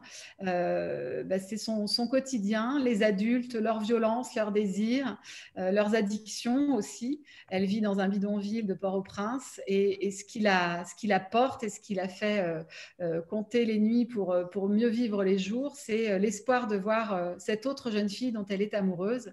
Et, c'est, dans la, tentative d'écrire une lettre d'amour euh, qu'elle recommence tous les jours inlassablement, qu'elle euh, trouve un peu des raisons de, vouloir s'échapper, de vouloir sortir de ce quotidien, de vouloir s'inventer autre chose. Et Jean d'Amérique, c'est son premier roman, mais il, a déjà publié trois recueils de poèmes, euh, dont un qui a reçu le prix de la vocation. C'est quelqu'un qui est déjà assez repéré, y compris en tant que dramaturge. Il a une pièce de théâtre qui vient d'être publiée. Et alors là, c'est une langue extraordinaire. C'est vraiment une langue comme je disais tout à l'heure, des choses que je n'ai pas encore lues. Et voilà, j'espère que J'espère qu'il intéressera beaucoup de monde. Mais comme je vous dis, je pense qu'il est déjà un petit, peu, un petit peu repéré, en tout cas dans les milieux de la poésie. Il avait été aussi finaliste du, prix SGDL découverte en poésie, etc. Donc, euh, je, je, suis assez optimiste sur la réception de ce livre. Et peut-être un dernier mot, Marie, euh, sur euh, Kamel Daoud? Oui, alors Kamel Daoud, c'est un peu prématuré parce que je n'ai pas encore son nouveau manuscrit. J'espère ah j'espère que ça sera publié en 2021, mais ce n'est pas un vrai scoop parce que je ne suis pas sûre. Mais euh, j'espère. Et quant à Joseph Andras, il aura deux petits textes en avril. Et voilà, je ne sais pas euh, euh, si on a le temps d'en parler. Et, Bien sûr. Et, qu'est-ce que Et en mai, il y aura Claudie Gallet, a priori. Voilà, ce qui arrive. Beau programme, en effet. Il est temps de, vous remercier euh, à tous et, notamment, bien sûr, Marie, Sophie et, Pauline, toujours présentes. Ben, merci beaucoup à vous. Ben, merci à vous. Merci infiniment pour, ce, pour cette rencontre qui a longtemps duré, mais ça veut dire que c'était très intéressant, soyons clairs. Alors, merci infiniment à, tous. Euh, et peut-être une prochaine fois avec, euh, avec des auteurs également euh, pour avoir le, dilemme, le duo pardon, éditeur-auteur avec grand plaisir. On en parlera aussi avec, avec Pauline. Donc merci infiniment à vous. C'était très passionnant, très intéressant par rapport à, votre métier et par rapport à, votre, à votre langue et votre, votre relation avec les auteurs. Alors merci infiniment pour, pour le temps que vous nous avez consacré ce soir. Merci beaucoup. Bonne fin de soirée. Merci beaucoup. Au revoir tout le monde. Merci beaucoup. Bonne soirée. Merci, à tous. Merci. Bonne soirée. Bonne soirée à tous. Au revoir. Au revoir.